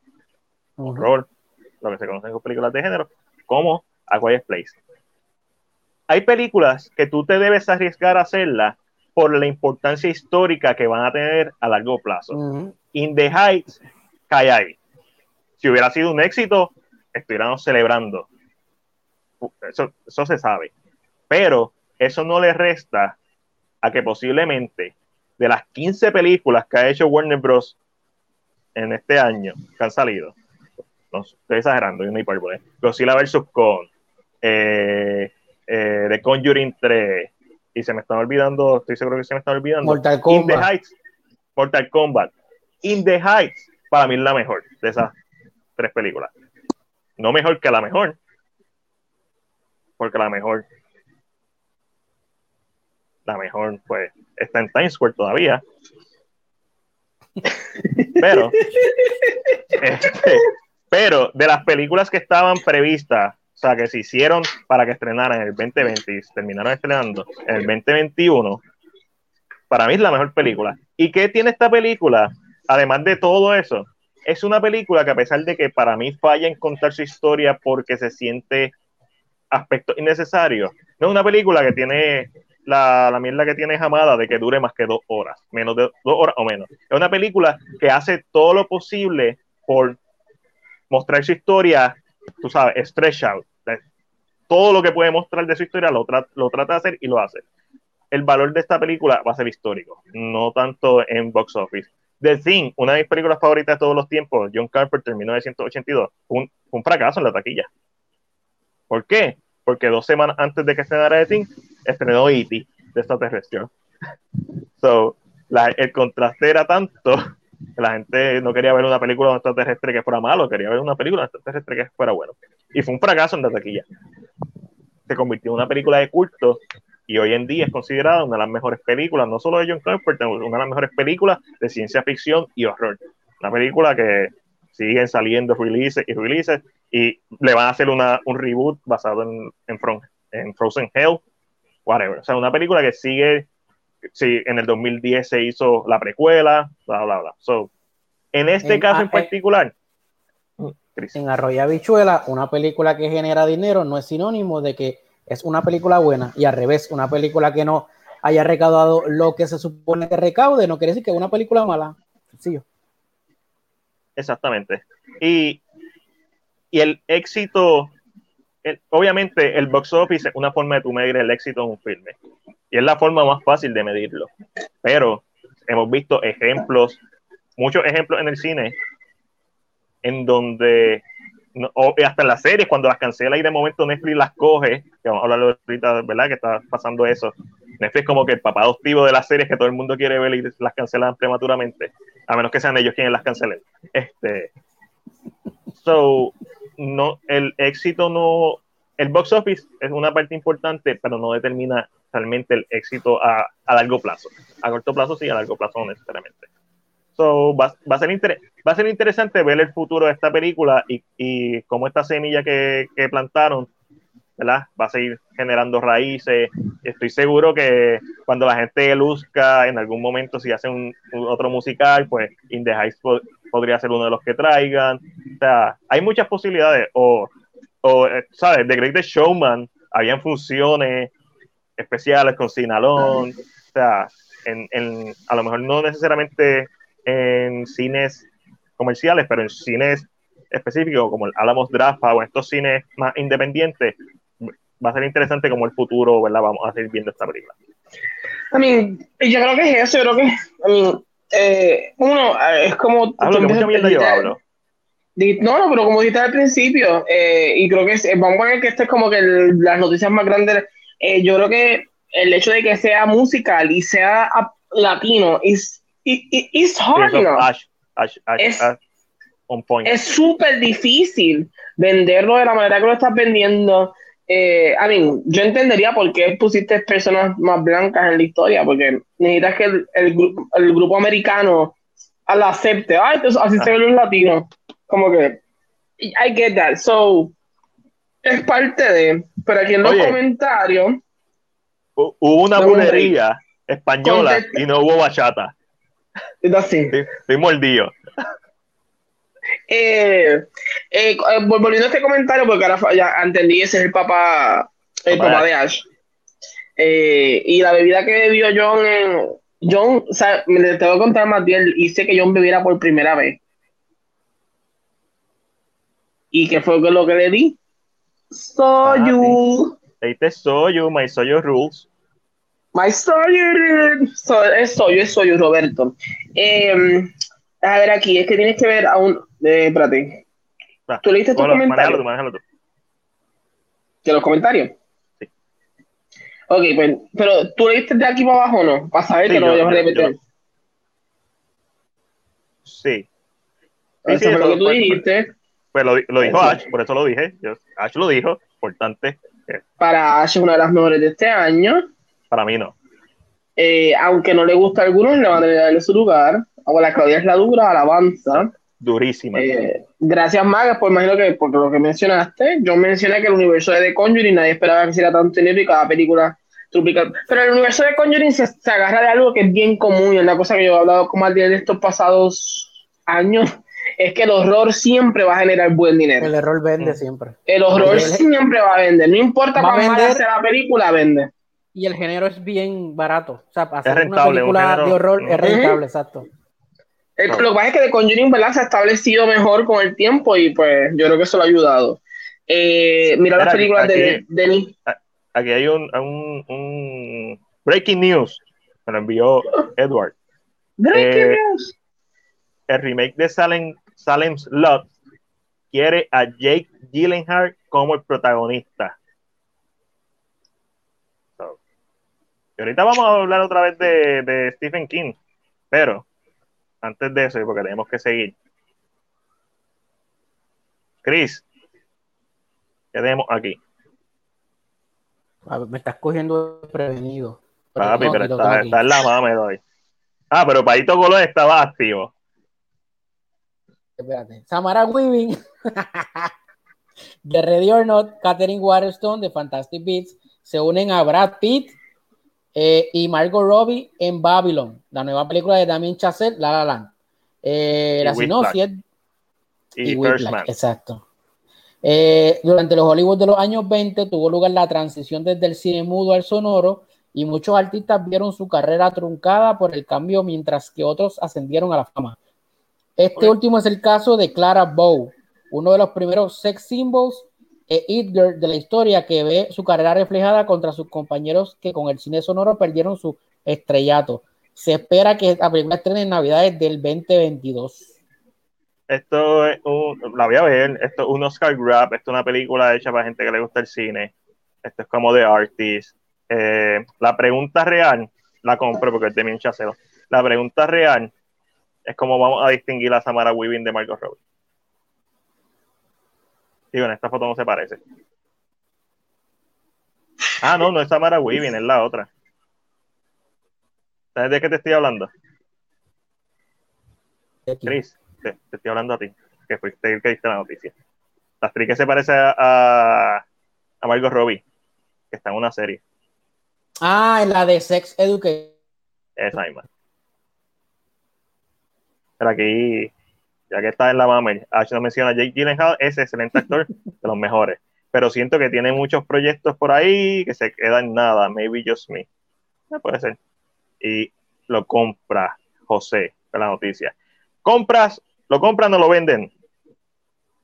Lo compro, a mí hasta que lo vea un poquito más. No puedo, no es que yo sea el fanático número uno de La La Land, pero. Pero Whiplash está muy dura. A mí me Whiplash. Mi Whiplash está muy dura, pero pero lo voy a vender. ¿Lo va a vender? tengo, tengo, tengo dos sacos, uno de, uno de ganar y uno de perder. no sé cómo sentirme ahora mismo.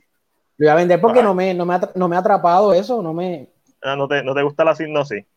No, no me, no me llama la te entiendo, te entiendo. Ok, muy válido. Muy válido. Lo voy próximo. A voy a brincar esta noticia porque no puse fotos de esta noticia. So, Ángel, en lo que yo busco la foto,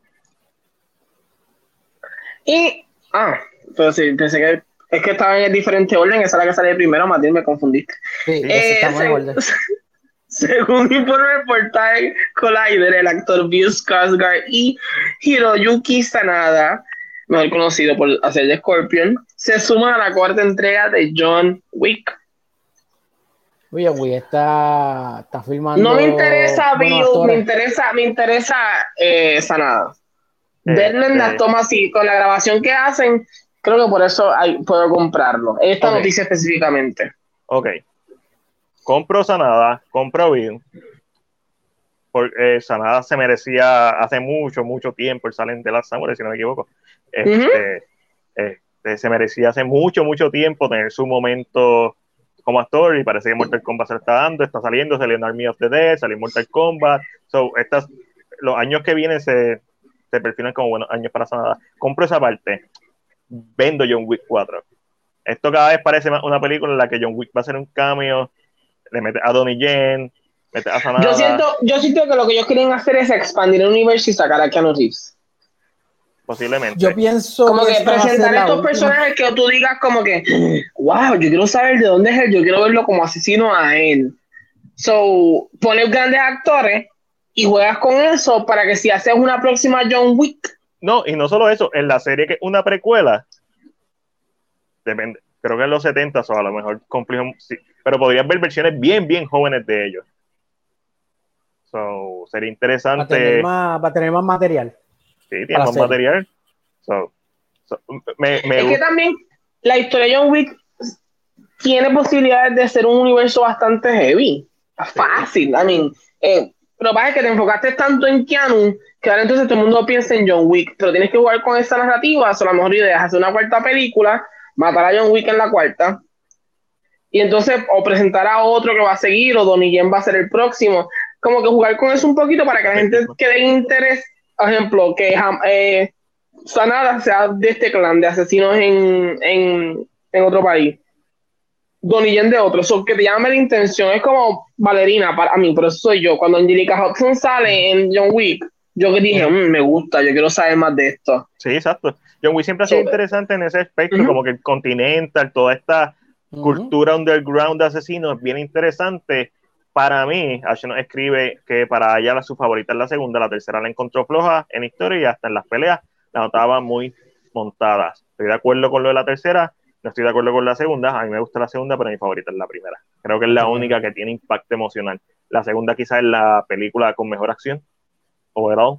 Este, y es súper divertida, pero para mí la que tiene el impacto emocional es la primera.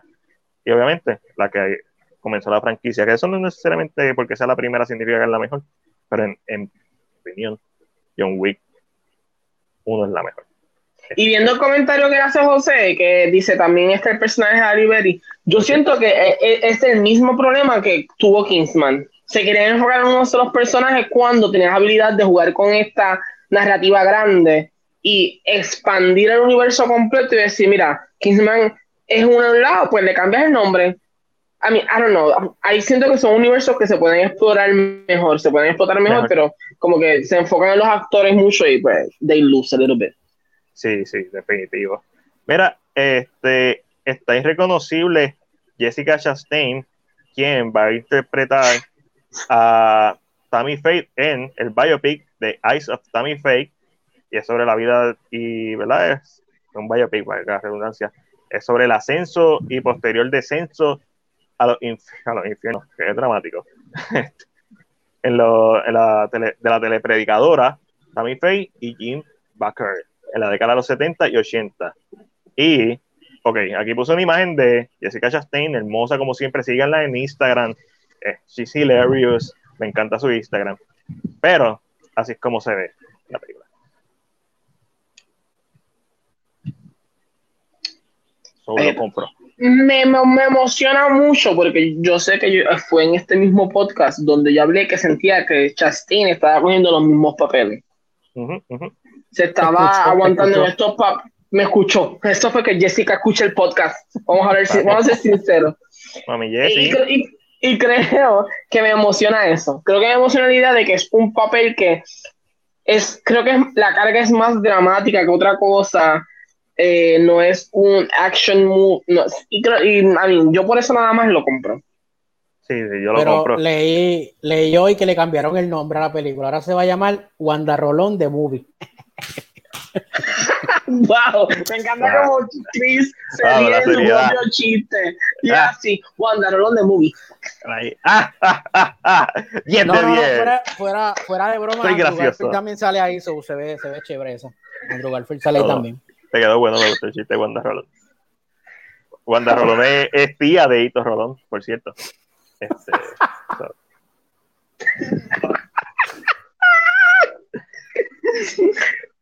déjame ponerlo, déjame ponerlo para, para, que no lo olviden. Ya, La foto, la foto se ve bien 4K. Papi, eso es lo que hay. Cuando tú, cuando, cuando tú sacaste esto de un televisor del canal 2, eso es lo que hay. Televisor no HD, para ese tiempo existía cuando salen estos programas. Entonces es lo que hay. Mira, de ahí mismo, de un videotape, de un VHS. Posiblemente hay dos o tres aquí que no saben que es un VHS. Yo, Mira, vamos a ver. ¿Qué es la próxima? Ángelo, mira lo próximo. Y lo próximo es Bloomhouse se encargará de desarrollar un remake del clásico de Stephen King, Christine con Brian Fuller en la dirección. Este proyecto marcará el debut directorial de Fuller tras fungir como creador y productor en las series Hannibal y American Gods. Yo nunca vi, yo nunca lo vendo. yo nunca vi el original de, Stephen King, so no, no me llama la Yo la vi cuando pequeño, posiblemente por Tele 11, por Guapa. ¿Eso es de un eh, carro que mata? Es un carro que mata, Cristina, un carro eso Es, eso es como la película de Death Proof. No, porque el carro literalmente mata. Es un carro, no hay nadie adentro. En Death Proof, el chofer es un loco de la vida y mata. El Death Proof es Kurt O sea que vamos, vamos a ver Cars de horror. Yes. De hecho, estaríamos viendo Cars es Christine para niños. Christine salió primero la novela y la película mucho, mucho antes que Cars. So, yeah. Eh, lo que no me gusta es que sea un productor, es que no confío en él. Muy buenos trabajos ha hecho como productor, pero eso no necesariamente se va, ¿verdad? Significa que va a hacerlo bien como director. Eh, no me importa que sea un reboot o un remake o una segunda adaptación de Christine, me da lo mismo. Me vale verga porque no, he visto la primera.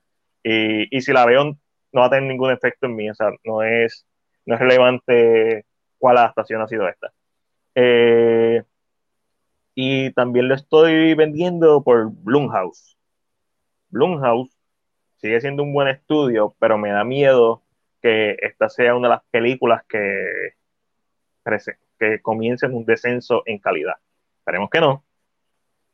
pero por eso Blumhouse, Blumhouse tiene contrato con todas las con todas los streaming también y a veces se tiran unas peliculitas bien flojas. Ajá, por eso mismo. Eso, Porque ellos, empezaron, ellos empezaron bateando la liga. Sí. Y ahora, ahora ellos como, como A24, ellos empezaron como A24, matando la liga. Pero A24 lo llevó a otro nivel. De hecho, Whiplash es de Blumhouse, si no me equivoco. Sí, Blumhouse. Este, so, lo estoy vendiendo más que todo por eso, es porque no confío en el, en el director que va a tener, porque no tiene experiencia como director, aunque me encanta su trabajo como productor. Sí, y showrunner, o sea, showrunner no es el que está corriendo la serie, que también. Pero sí, el director también tiene una responsabilidad que hay que ver, hay que ver cómo lo, cómo lo trabaja. ¿Lo compra o lo vendes, Chris? Lo vendo, hasta el momento que no he visto la original, so no sé, no me llama la atención. Es literalmente un carro endemoniado. Es que, Eso es lo único que tienes que saber. Por eso está prendido, ahora eso está prendido fuego. Ser diablo. O sea, ¿y cómo, él, cómo él coge a su víctima? La, que le hacen bullying a un bobolón. Este... ah, qué cajo tan porquería. Ah, pues entonces Papi, como Bumblebee, pero diabólico. ¿Tuviste Bumblebee? Sí, pero es que el cajo. La, el porque sale Hailey Stanfield, ¿verdad que sí? Obligado, tú sabes cómo es. Imagínate que Bumblebee no se transforma y mata a gente. Lo mismo, eso es Christie. Tal cual. Ay, si lo daña el carro, se arregla solo. Este, es una escena bien cool eh, de cómo hicieron los efectos visuales. Y este, está bien cool. Esa, by the way, by the way, me acuerdo que Christine es la película favorita de Elijah. Me acuerdo porque. De las de, de, de Stephen King. No. Christine es, la, es una de las películas que Elijah le gusta por nostalgia en todo caso. Porque obviamente está Shawshank, está The Mist y está eh, Green Mile, que son, y, Misery, que son mucho mejores. no sé, yo me acuerdo que él tiene, él tiene un, un, sticker de Christine en la laptop y yo le pregunté, Elaya, esa película, ah, esa es de mis favoritas, so. sí, de sus favoritas de Stephen King, que es uno de sus escritores de horror favoritos, pero no es su favorita de Stephen King. A él le gustan las de Frank Darabont más. Ahí vayan a voces, hablando de Elaya. Mañana vos se está tirando una entrevista bien chévere, bien motivante. Estuvo Chris allí en una de las entrevistas. Iba, iba a tirarte Chris, pero no te voy a tirar la bala. Mira, este la nueva película de Lord of the Rings eh, se encuentra en desarrollo. Warner Bros. está desarrollando esta película animada basada en la guerra de los Rohirrim, que son los, los caballeros de Rohan. entonces, wow, wow, wow, Madrid, pregunta, tú que sabes más de Lord of the Rings que yo. ¿Qué pasó? Los derechos de los libros los tiene Amazon ¿Y los derechos de las películas los tiene todavía Warner Brothers? No tengo la más mínima idea. Pero aparentemente, lo que pasa es que como esto va a ser parte de, las películas, o sea, va a ser dentro del mismo canon de la, trilogía de Peter Jackson, entiendo que ellos tienen el derecho a esa, a, ese mundo. So, va a ser So, para el que no sepa de qué va a tratar este, este, esta película animada, es sobre la guerra en el abismo de Helm, que es la guerra que vemos en Two Towers, en la segunda película de la trilogía. So, va a ser algo más, va a ser anime, so, eso va a estar cool, va a ser desde otra perspectiva. So, Lord of the Rings, hay Lord of the Rings para rato. Eso se tiene que comprar. A Kurt Urban, sí, lo, lo mega compro. So, lo compro. esta es tuya. Ajá. Se confirma secuela de Greenland con Gerald Butler y Morena Baccarin regresando. Yo la compro y me gustó mucho la 1. La vendo porque no he visto la 1. Y no, como no sé cómo terminó, Chris, ¿tú que la viste? Ángel, ¿tú la viste? Yeah. ¿Ustedes que la vieron? ¿Hace falta una secuela? yo, mm, mm, no creo que haya falta una secuela para mí. Para Chris, ¿hace falta una secuela? Pienso, no, yo pienso igual que, yo pienso igual que Angelo. Yo pienso que la película no debió haber, no debió haber tenido una secuela. Eh, pero pues. Ya que la tiene, la vas a ver. Hay que, hay que tener chavo. Hay que buscar por dónde sacar los chavos. Es que no ah. sé por qué narrativa, porque la primera, aunque trata sobre el fin del mundo, desde, por decirlo de esta manera, trata de cómo la humanidad pierde control de sus propias decisiones o cómo la humanidad become crazy cuando se encuentra en una situación de peligro. So, al final de la película llegamos a otro punto específico y creo que se pueden ir por esa una, una idea maybe parecida, pero maybe no va a funcionar. I don't know. De verdad no sé cómo pensar sobre una secuela. La película es muy buena porque trata más sobre la experiencia humana. No es una, no es una película más de, ay, el mundo está acabando, bla, bla. Él trata más sobre cómo los humanos reaccionamos. No, esta película es diferente a San Andreas, porque ya en esta película San Andreas vemos a Derros como un héroe. Aquí vemos a un humano tratando después de, de, de, proteger a su familia. Y que te la recomiendo, Matías. Si no la has visto, de verdad, a mí me gustó. Ah, pues. a, mí me gustó la película. Sí, te gustó, a Chris le gustó. Ash dice que está ok. Este, es que siento que cuando tú vas con la expectativa, cuando tú ves estos trailers, tú dices, ay, lo mismo de siempre, está acabando el mundo, él va a salvar a alguien, porque es que es igual. Pero no es así, hay tantos momentos. A esta película a mí lo que me dio fue estrés. Había momentos que me daba estrés porque es como el humano reacciona a momentos tan horribles en la vida, o que tú sabes que te vas a morir, o porque la narrativa de esto es que personas importantes en el mundo fueron escogidas para que si, las, para si el mundo se acabara, estas personas pueden impulsar una economía más rápido. Por ejemplo, yo soy agente de viaje, a mí en la vida real, yo soy agente de viaje, pues yo me muero. ¿Para qué me quieren a mí? Si no va a haber viaje por un tiempo. Pero si tú eres un arquitecto grande que sabe eso, te van a meter. son esas narrativas, estas preguntas de cómo escogemos. Eh, eh, yo me encontré súper interesante, pero realmente una segunda parte, I I don't think we need that está bien, es como las de Olympus Has Fallen, que la primera está súper chévere, la segunda, una con la tercera se deja ver, pero tú sabes, eh, si vas a ver una, ve la primera y, y, así, y ya Sí, pero a, diferencia de esas películas, en esas películas no estoy diciendo que se parecen. No, no, no, no. no, pero que se... no. no, yo entiendo lo que me estás diciendo, Mon. Lo que pasa es... Dime un break, mi gente, para que lo vean peleando. Uh, uh, uh. No, lo que pasa ya dijiste que es un drama. No, no, sí pero a diferencia de esas películas, siempre tenemos al superhéroe. En Olympus tenemos a quién? A Gerald Butler. A Gerald Butler, que es otro superhéroe más. Exacto. En, White House Down tenemos a Channing Tatum, bla, bla, bla. Pero aquí no, aquí no tenemos un superhéroe.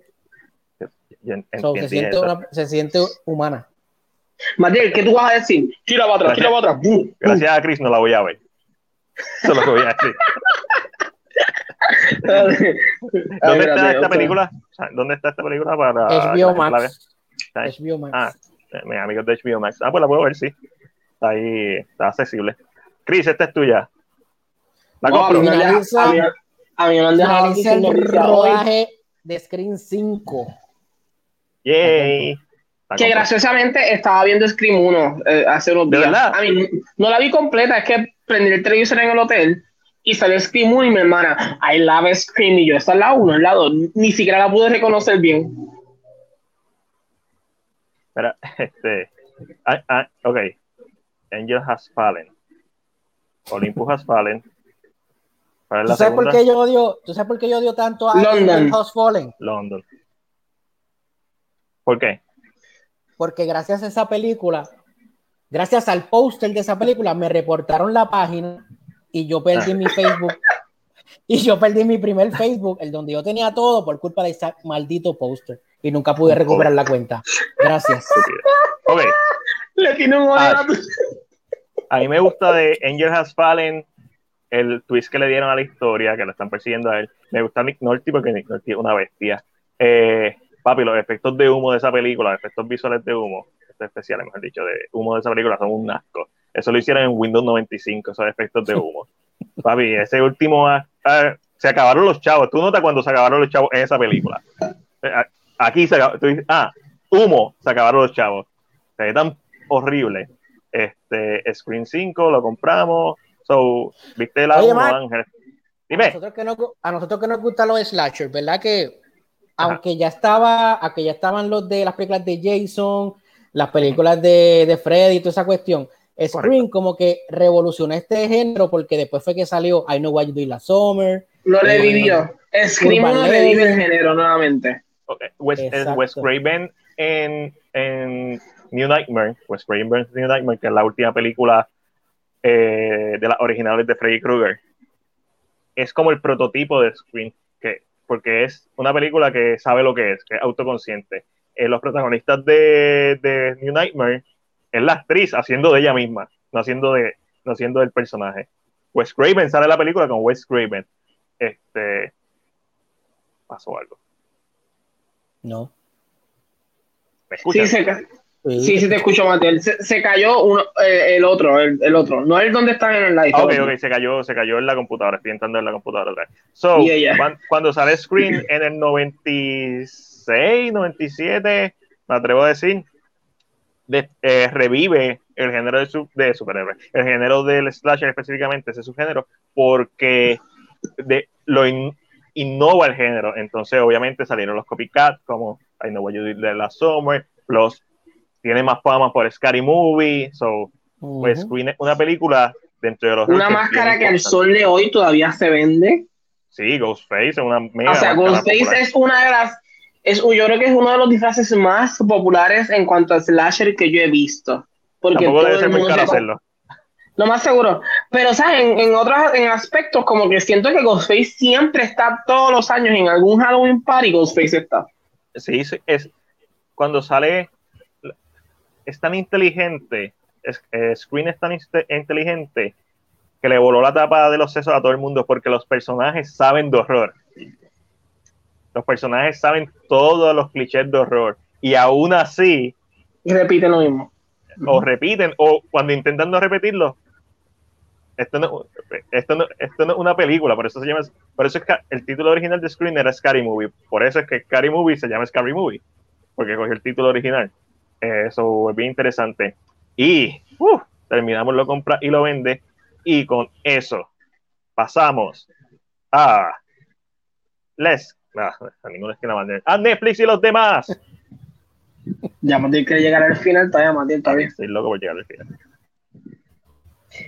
Y la primera noticia en Netflix y los demás es la serie Shadow and Bone ha sido renovada una segunda temporada. La serie fue vista en más de 55 millones de hogares durante sus primeros 28 días en la plataforma.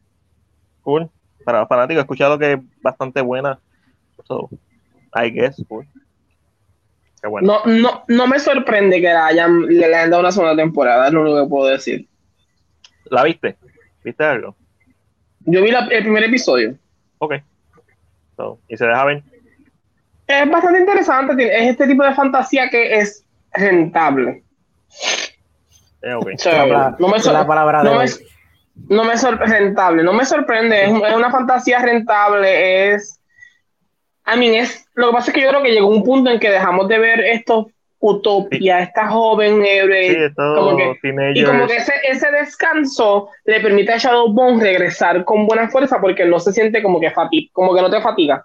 Claro, te entiendo perfectamente. Está este tiempo de principio de los 2000, Harry Potter, después de Harry Potter, Twilight, entonces eh, The Hunger Games, después salió Divergent o whatever, que nunca lo he terminado porque es un asco.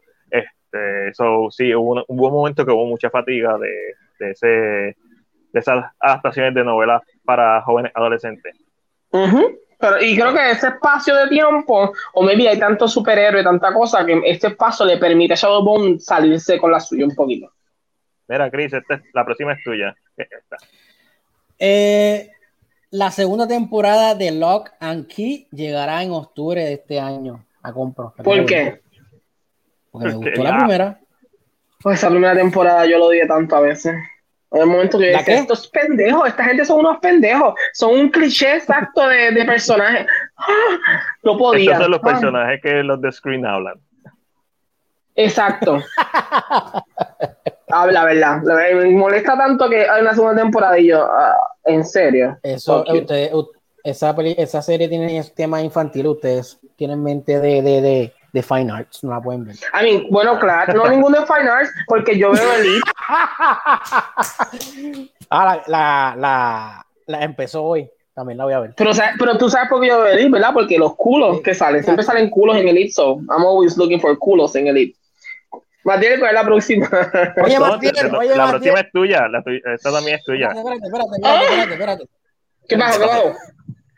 Mira, más bien, se nos olvidó, se nos olvidó poner el notición de la semana pasada, no lo pusimos. ¿Con, qué viene? Ajá. ¿Qué pasó? No pusimos, no pusimos a Wesker, al actor. Papi, no pusimos a Wesker. Vamos a hablar de, vamos a hablar de eso ya mismo. Ángel, la noticia mientras Ay, no, yo sé, yo sé. La próxima noticia es que Amy Beth McNulty de Anne with an E se suma a la cuarta temporada de Stranger Things. Eh, yo no veo Stranger Things, no he visto Stranger Things, me han dicho que es muy buena, pero nunca he dado como que el break a verla, o es porque todo el mundo habla de ella y como que I don't wanna verla porque todo el mundo está hablando. Eh, sí he escuchado mucho de Anne with an e. Tengo gente que quisiera que hubiera una nueva temporada, nunca la he visto, no le he dado la oportunidad, entiendo que debería dar la oportunidad a ambas. Eh, pero nada, esto es una noticia para los fanáticos de Anne with an e y los fanáticos de Stranger Things. Una nueva actriz se suma al elenco, nada nuevo. So, lo compran, lo venden. Lo compro porque yo he visto, yo sí he visto Stranger Things ahí cuando sale fielmente, hago los binge watch con, con Omi y he escuchado muchas cosas buenas de Anne Winnie, una serie que me interesa ver, pero he escuchado muchas cosas buenas, así que entiendo que ella es una buena actriz. So, eh, meter talento bueno a la serie es importante porque si no, te queda en la monotonía. So, esto, cool, estoy como que súper cool. Chris, pensaba que iba a salir con una de las tuyas, pero no. Es cierto.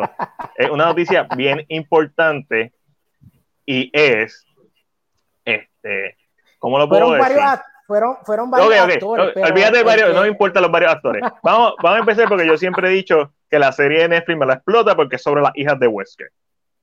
So, muy fiel al juego no va a ser porque las hijas de Wesker no existen en los juegos.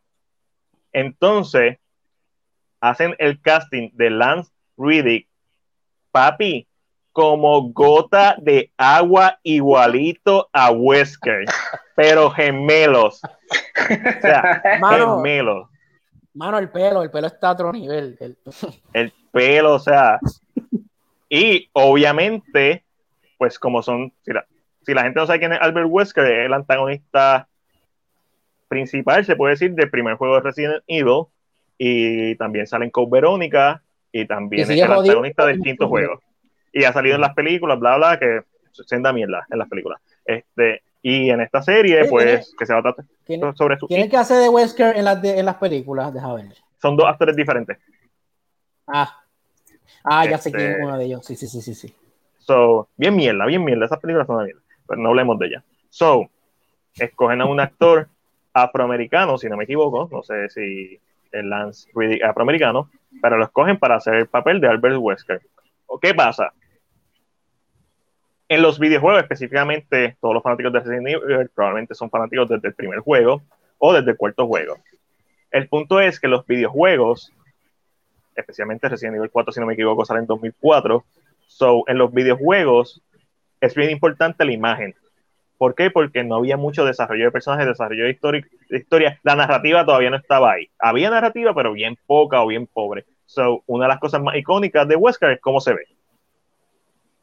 Lance Riddick. El flow. No sé. El flow. No, el flow de Wesker. No, no se ve como Wesker.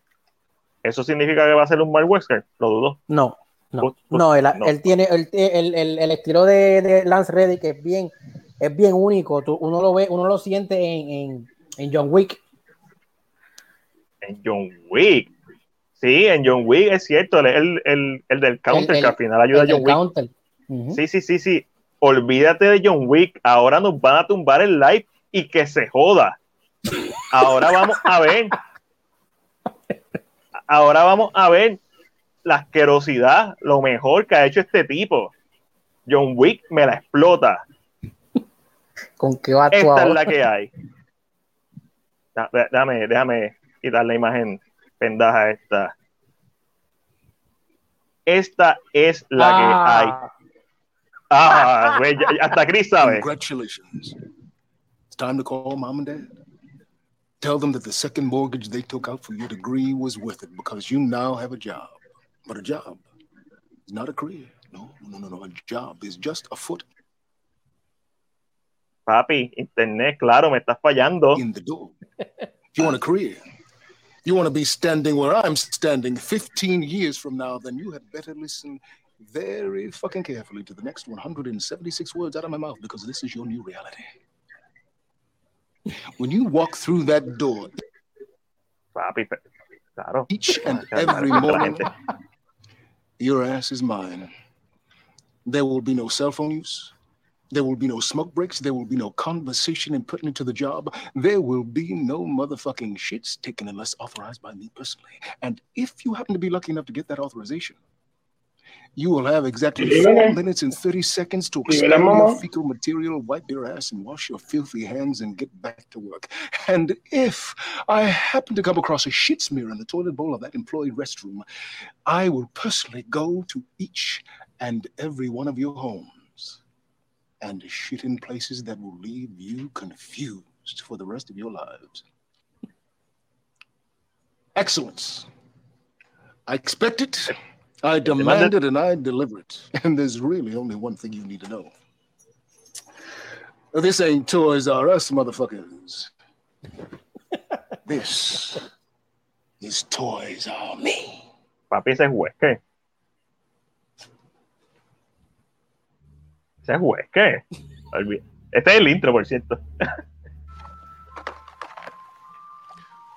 what the fuck is this? Uh, it's the Bakugan display you asked me to set up. Imagine, if you can, that you are a proud and powerful Garganoid. Can you do that? I don't know. I don't. I don't think so. Imagine it. Okay. Now, you tell me, would a Garganoid call this a Bakugan display, or would a Garganoid call this a bitter insult to his race? not worth shitting on for all the savory dream crystals in the lavender cloud dimension. Know the goddamn toys and show them some fucking respect. Ahí vemos, ahí vemos este estratos de Wesker. Esta fue la parte que Alessandra la vio y, y, y la rompió, la quebró. Fue como que se echó a reír, no pudo parar. Can you chill out? I'm on my period.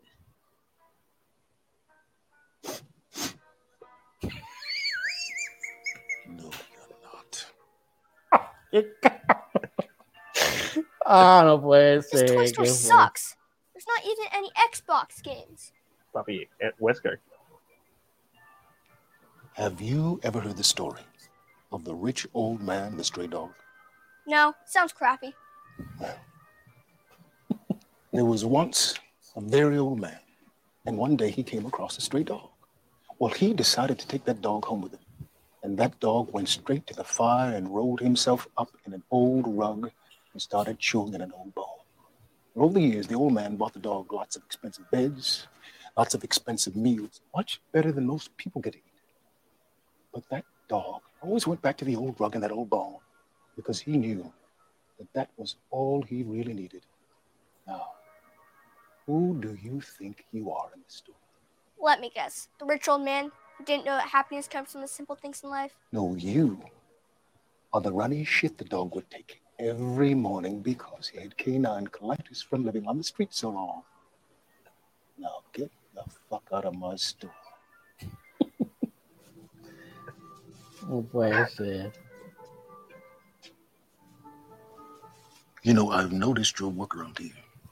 Really? Yes, very impressive.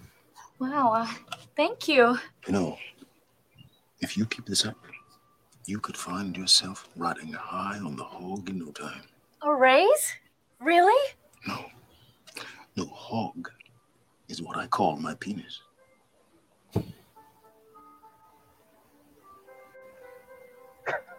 Es lo que me mata.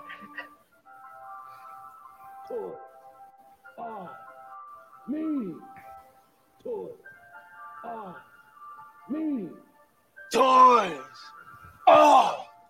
Me!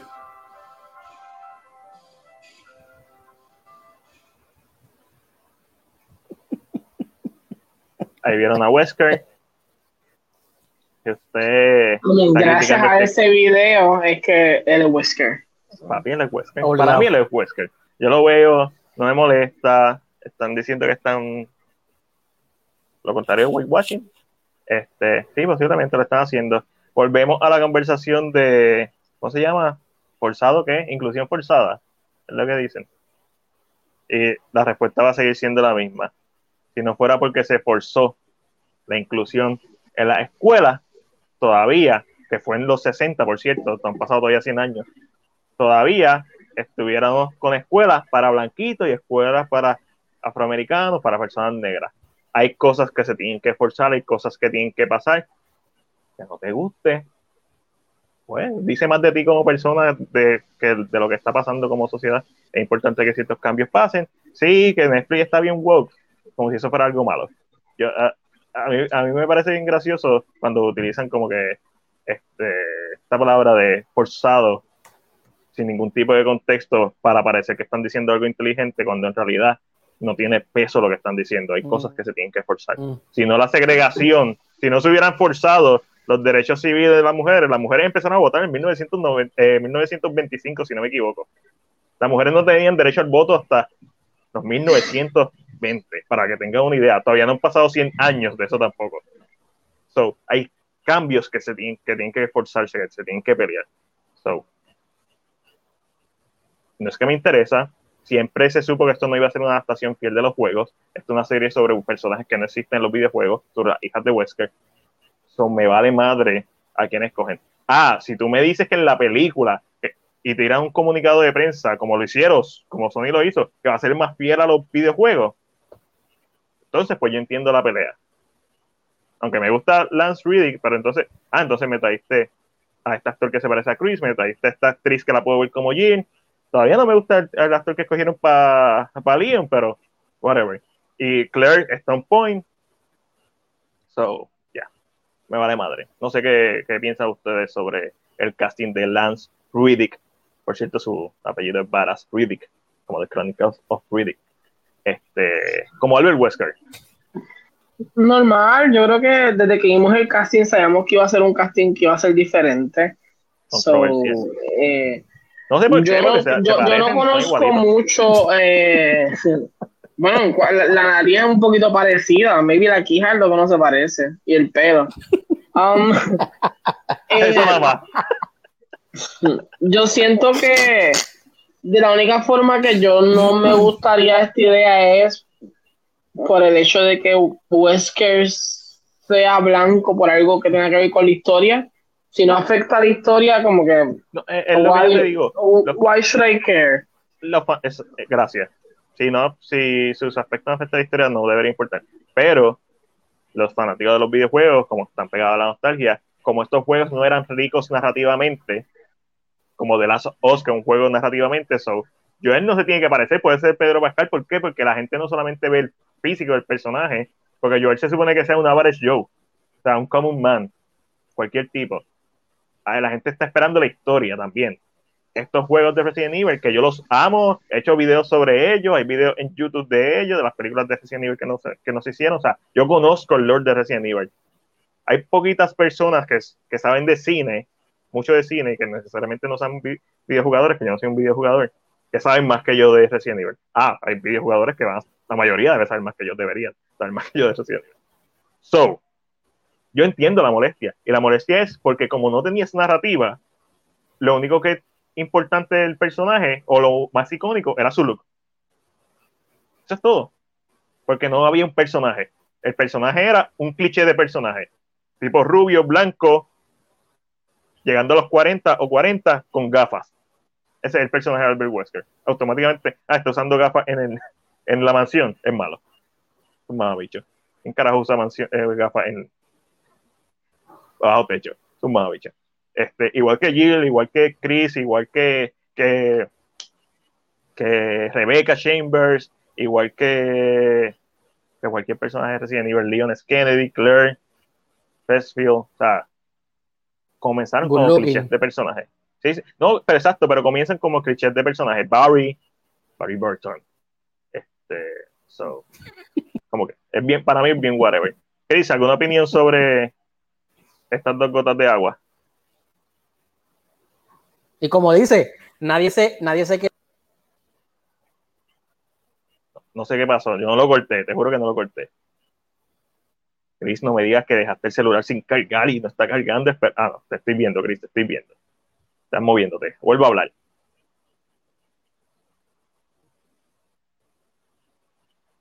Cogieron. ¿Escuchan? ¿Escuchan? Sí, te escucho ahora, ahora. ¿Me escuchas ahora? Alto y claro. ¿Ves esto? Ok.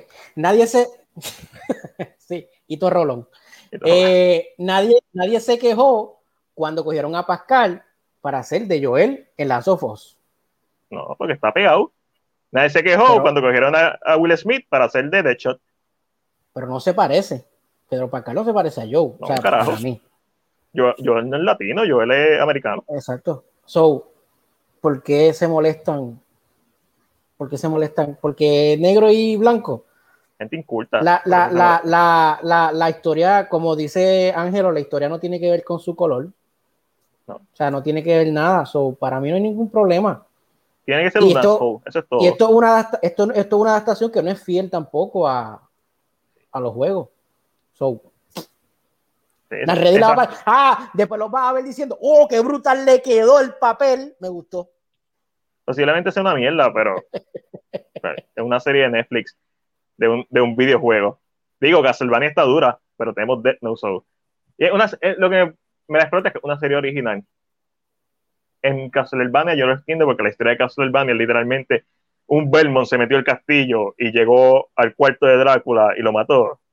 En, no hay historia. So, crear una narrativa alrededor de, eso está cool, como lo hicieron en las cuatro temporadas de Castlevania. Resident Evil a esta altura tiene una historia bien desarrollada y el hecho de que sea una historia, un spin-off con personajes originales, me la explota. So. para mí es bien whatever. Lo, y la única razón por la que lo voy a ver la serie ahora mismo es por él. Por este tipo actúa. So, él es un factor positivo para mí, para ver la serie. Yo no iba a ver la serie, porque no me interesa la historia de las hijas de Wesker. Bueno, vamos para lo próximo. Déjame buscar aquí. Mira, Netflix revela el primer arte para la serie animada de Splinter Cell. Este es de Tom Clancy, basado también en el famoso juego del mismo nombre. So, cool. Yo se los dije, llevo años diciéndolo, los videojuegos se van a convertir en el próximo género popular. Llevo como, como 10 años diciéndolo. ¿Cómo te sientes más bien? Papi, me siento. ¿Sabes cómo? Así me siento. Como Hito Rolón. Como Hito Rolón. Como un campeón. como un campeón. un campeón. Star Corporation ahí. Yo no me dejo dar dedito yo soy Ito. Ay, Pero en lo próximo que tenemos, Ronnie Kenshin The Final llegó a Netflix hoy, 18 de junio. Pregunto, ¿las pusieron todas o solamente pusieron el The Final? Creo que solamente pusieron The Final, Chris. Yo creo que solamente pusieron esa. Lo cual es triste. Ah, yo, yo no he visto Tokyo Inferno parte 2, que es la tercera. Están haciendo la cuarta, si no me equivoco. Este. Las quiero volver a ver. A mí me gustó mucho y creo la que primera. Fue que esta película la hizo Netflix, si no me equivoco. vamos a ver qué hay en Netflix. Deme, un break. Lo dudo que lo hayas hecho Netflix. Es descabellado, pero lo dudo. No, no creo. Lo más seguro la compró. La compró, sí. Los derechos para distribuirla acá en, en Occidente. Este, estas películas son bien buenas. No, yo no, Son solamente hay una. Y, ah, no solamente bien buena, sino bien fiel al manga. Este, para el que dice que no se deben adaptar, hay ciertas cosas que nunca se deben adaptar, Dragon Ball Z, Dragon Ball whatever, nunca debe ser adaptado live action, no funciona por lo caricaturesco de sus personajes, porque Akira Toriyama, antes de hacer Dragon Ball era un escritor de cómico, so, en Dragon Ball hay mucha comedia, son personajes caricaturescos, son cartoons literalmente, son caricaturas eh, y que después en bolseta pues se vuelven más serios, sí, pero no es una historia que se presta porque es tan descabellada que no se presta a live action. Se presta así ya, y siempre lo he dicho, una historia como Rurouni Kenshi que está basada más en la realidad, con personajes más humanos, se presta. Eh, Bleach tiene una película bien decente eh, que me gustaría que, que, que también está en Netflix. Que también está en Netflix. Este, la de Full Metal Alchemist no la he visto, pero la empecé a ver, mentira. Pero como no he visto la serie, no, no tengo contexto. Ash, contestándote, esta es la cuarta, perdón, más bien. Esta es la cuarta película que tienen de ellos. Hay tres ya afuera. Eh, es Rurouni Kenshin, Rurouni Kenshin Toki Inferno parte 1 y Rurouni Kenshin Toki Inferno parte 2. Yo he visto las primeras dos. Parte 2 no la he visto. Eh, y esta es la última. So, ahora mismo entre, yo estaba... Son cinco. ¿Qué? Son cinco. De Final, no, de, de Final no es de Final. no, no, pero, pero, o sea, pero que estén, ah, que, que, que, sean accesibles ya. Eh, pero ahora mismo solamente es triste que Netflix solamente suba la última. Yo entiendo que tiene que ver mucho con. Pero para subir la última hubiera sido bien interesante que subieran todas las demás para que todo el mundo iba a estar ta, una, dos. Ah. Porque tal vez nosotros conocemos o podemos buscarla y la hacemos accesible, pero ah, le presentas esta a la gente y entonces ve esta, pero no entonces ve la historia antes o sí. Ahora mismo se supone que sean cinco, está la número cuatro, si no me equivoco, debe haber una más después eh, sí, hay una, más, una más. Se había, se había, grabado ya también, ¿right? Se están grabando simultáneamente, si no me equivoco. se supone que salieran las dos el año pasado. Mira, José nos dice que no la ha visto, papi. José nunca se levantó por la mañana un sábado, un domingo a ver a Sandra Saiter, el pollito Yito. José no sabe lo que es eso. José, tú no tuviste infancia. No viste eh, Rurouni Kenshin. Eh, yo no escribí que él vio la de Bleach y está ready. Yo la vi mi novia sí ha visto Bleach y me dijo, mano, realmente ya no tienes que ver como los primeros 20 episodios de Bleach, este es un resumen bastante bien hecho este, de la película, la primera película. La Titan, los efectos están bien malitos. Este, Exacto, si, ah, deja, si, si te deja, mm, ya yo siento que si dejas pasar los efectos de la, de la película, it could be, yeah. Lo que pasa es que on Titan, yo ahora que he visto los primeros 10, 11 episodios, hay muchas posibilidades de hacer una buena historia live action en serie. Película, hay tantos flashbacks, hay tanta información y hay tantos efectos visuales que si no es una película high budget de dos horas y media, no te va a dar para contar el primer arco de historia, la primera saga de Attack on Titan, que yo no la he terminado, básicamente, estoy, estoy llegando ahí. Este, so, yo vi la película y los efectos están bien malitos. No, tan malitos como un Gusha que tú sabes, que tú sabes, ah, se ve el trabajo de cable, que no molesta tanto, whatever. Eso no molesta tanto porque ya tú lo esperas, pero malos efectos visuales. ¿Sabes? Bleach no tiene los mejores efectos visuales. Pero se, está súper ready, como dice. La película, las películas de Ronnie Kenshin están en Funimation, es lo que puedo encontrar aquí. Es una mierda. Y ese es el problema, que si tú no eres amante de ese tipo de cosas, you're dead there. Eh, las de Attack on Titan están. Están en Netflix. La serie, la serie anime. no, están en, Son, en, en Sonimation también. En, en la serie anime está en Netflix. Sí. Según lo que veo, están en Funimation. So. la madre, si, no, si no tienes Funimation, pues ahí las puedes ver. Ese es el lugar donde verlas. Según lo que pues, eh, está, está con Titan, que fue en el 2015, está con Titan. Exacto. End of, the World y Attack on Titan Junior High son las tres películas que aparecen de esto. Entonces, Rurouni Kenshin. El vagabundo Kenshin. ¿De dónde está ahora? Hombre, Kenshin. Ya yo te dije, Rurouni Kenshin que es la primera, Rurouni Kenshin eh, no, no, no, ¿Dónde está? Pero, pero eh, eh, Origins, que es la parte 1. Si estas, son secuelas directas, si estas son secuelas directas, ¿cómo demonios tú tiras una película? ¿Quién carajo va a ver una película sin ver las anteriores? O sea, yo no. Porque, porque están viendo, la, es un juego, ellos no se atreven. Lo más seguro, el streaming de las primeras ya, se lo, ya se lo había comprado Funimation. So, no tienen forma de pelear contra eso. So, ellos compraron el, último. Ya. Ellos compraron el último porque es el que pueden. Yes. Ok, esto, imagina, ok, esto una, esta es la cuarta película de Ronnie Kenshin. Lo que significa que las otras han sido relativamente exitosas, como Hitman. So, cuando Netflix tira la cuarta, en, en teoría se supone que ya tú hayas visto las otras tres, porque han sido lo suficientemente exitosas para que caiga una cuarta película. pero, esta, es la información, esta es la información que tengo. Ronnie Kenshin, el anime, tres temporadas se encuentran en Hulu. Está en HBO eh, si no me equivoco también la primera temporada solamente, según la información. que tengo. Eh, Hulu tiene las tres. Eh, la primera película, que Origins, la puedes streamear si tienes Funimation, la puedes rentar en Amazon, Voodoo, lo demás. La parte 2, que es Kyoto Inferno, solamente está para rentar en Voodoo, Apple TV o Amazon. La parte 3, que es The Legend Ends, igual está solamente para rentar entre Amazon, Voodoo, Apple TV. The Final es la que tiene Netflix, por lo tanto Netflix compró The Final y, la trajo completamente. Y eso es lo que, esa es la información que tengo hasta ahora. Así que si no has visto las primeras, vas a tener que rentarla eh, o pagar Funimation para ver la 1. Eh, para ver la 2 y la 3, necesitas entonces alquilarlas. Están a 3 pesos cada una, eso tampoco es un mal precio para la película. la 2 es bien buena. La 1 está 4, cabrona. La 2 está, está entonces en Netflix. La, la 2 es la que. ¿Alguna otra, alguna, alguna, otra información que necesito? Que deben ver las primeras, si no tienen las ganas, pues no les voy a decir que hagan esto, pero. O sea, no, no, no, no, no, Sé lo que vas a decir, sé lo que vas a decir. Existe, Google, es lo único que voy a decir, existe Google. Y yo así, ¡ay! ¡Drama cool! What? ¿Qué Drama. drama. vamos a seguir hablando de videojuegos. Chris. ¿Qué es esto? Ah, ya tú vas a ver lo que es eso. Eh, las. Ahí viene. Espérate.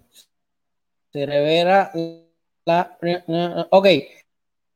Según informaba Variety, la serie live action de Assassin's Creed, que para Netflix será escrita por el guionista de Die Hard y de Fugitive. Jeff Stewart. También fue el guionista de The Fugitive. eso es correcto. Eh, Ajá. Ok. Die Hard del 87, más o menos. ¿Tienes, ¿tienes problemas? ¿Tienes problemas con, con eso? Sí, sí. No, he visto Abusement Party y todavía no me siento mal por jugar a las personas por ser mayores. este, tú sabes, es una serie, no una película, si fuera una película, estuviera un poquito más privada porque Die Hard está durísima, pero de Fugitive es un peliculón. Harrison Ford y Tommy Lee Jones, eso es una bestia de película, a mí me encanta de Fugitive. ¿Cuántos años tiene el guionista? Vamos a ver. Dos o tres. Para que se muera, faltan dos o tres.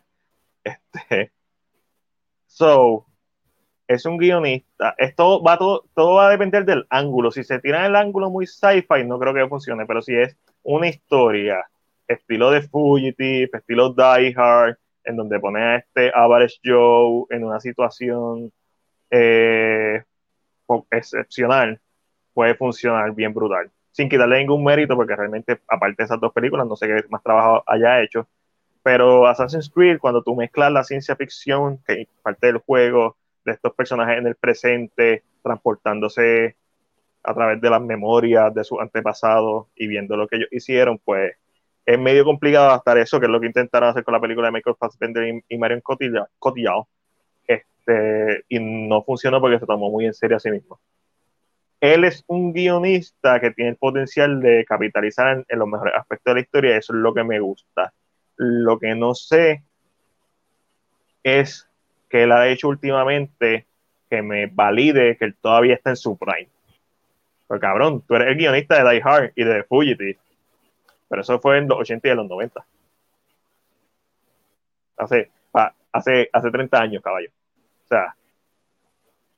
Sí, eso es lo que te estoy buscando. Entiendo lo que te digo. Es una persona mayor que no necesariamente está.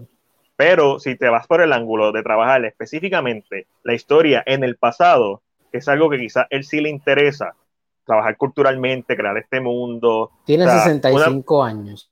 Está bien, pues no está tan mal. Una mejor versión de Prince of Persia. Prince of Persia es muy, muy mamona. Este, para mi gusto. no sé qué tú piensas. ¿Te gusta? yo al final del día lo compro. O sea, me parece interesante que lo, que lo hayan puesto. Ubisoft viene con todo. Vamos a ver. Pasó el E3 también esta semana. Nosotros no hablamos mucho de videojuegos, pero. A mí, en la noticia esa que está diciendo más bien, más saber el diablo por viejo que por diablo. So. ¿Qué es lo último que ha hecho? Porque el diablo es inmortal. Mm. Eso, No significa que es lo último que ha hecho. Si compara el trabajo de una persona que ha hecho trabajo reciente, eh, hay, hay, artistas que yo, yo creo que más eh, fallan los directores viejos que hacían clásicos. No trabajó nada hasta el 2020. Y yo, wow, este.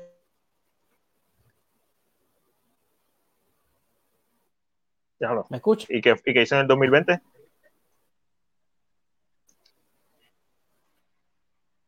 Se frició Chris. En lo que, en lo que Chris regresa, eh, a veces más me preocupa estos directores que han sido muy pero me cago en nada.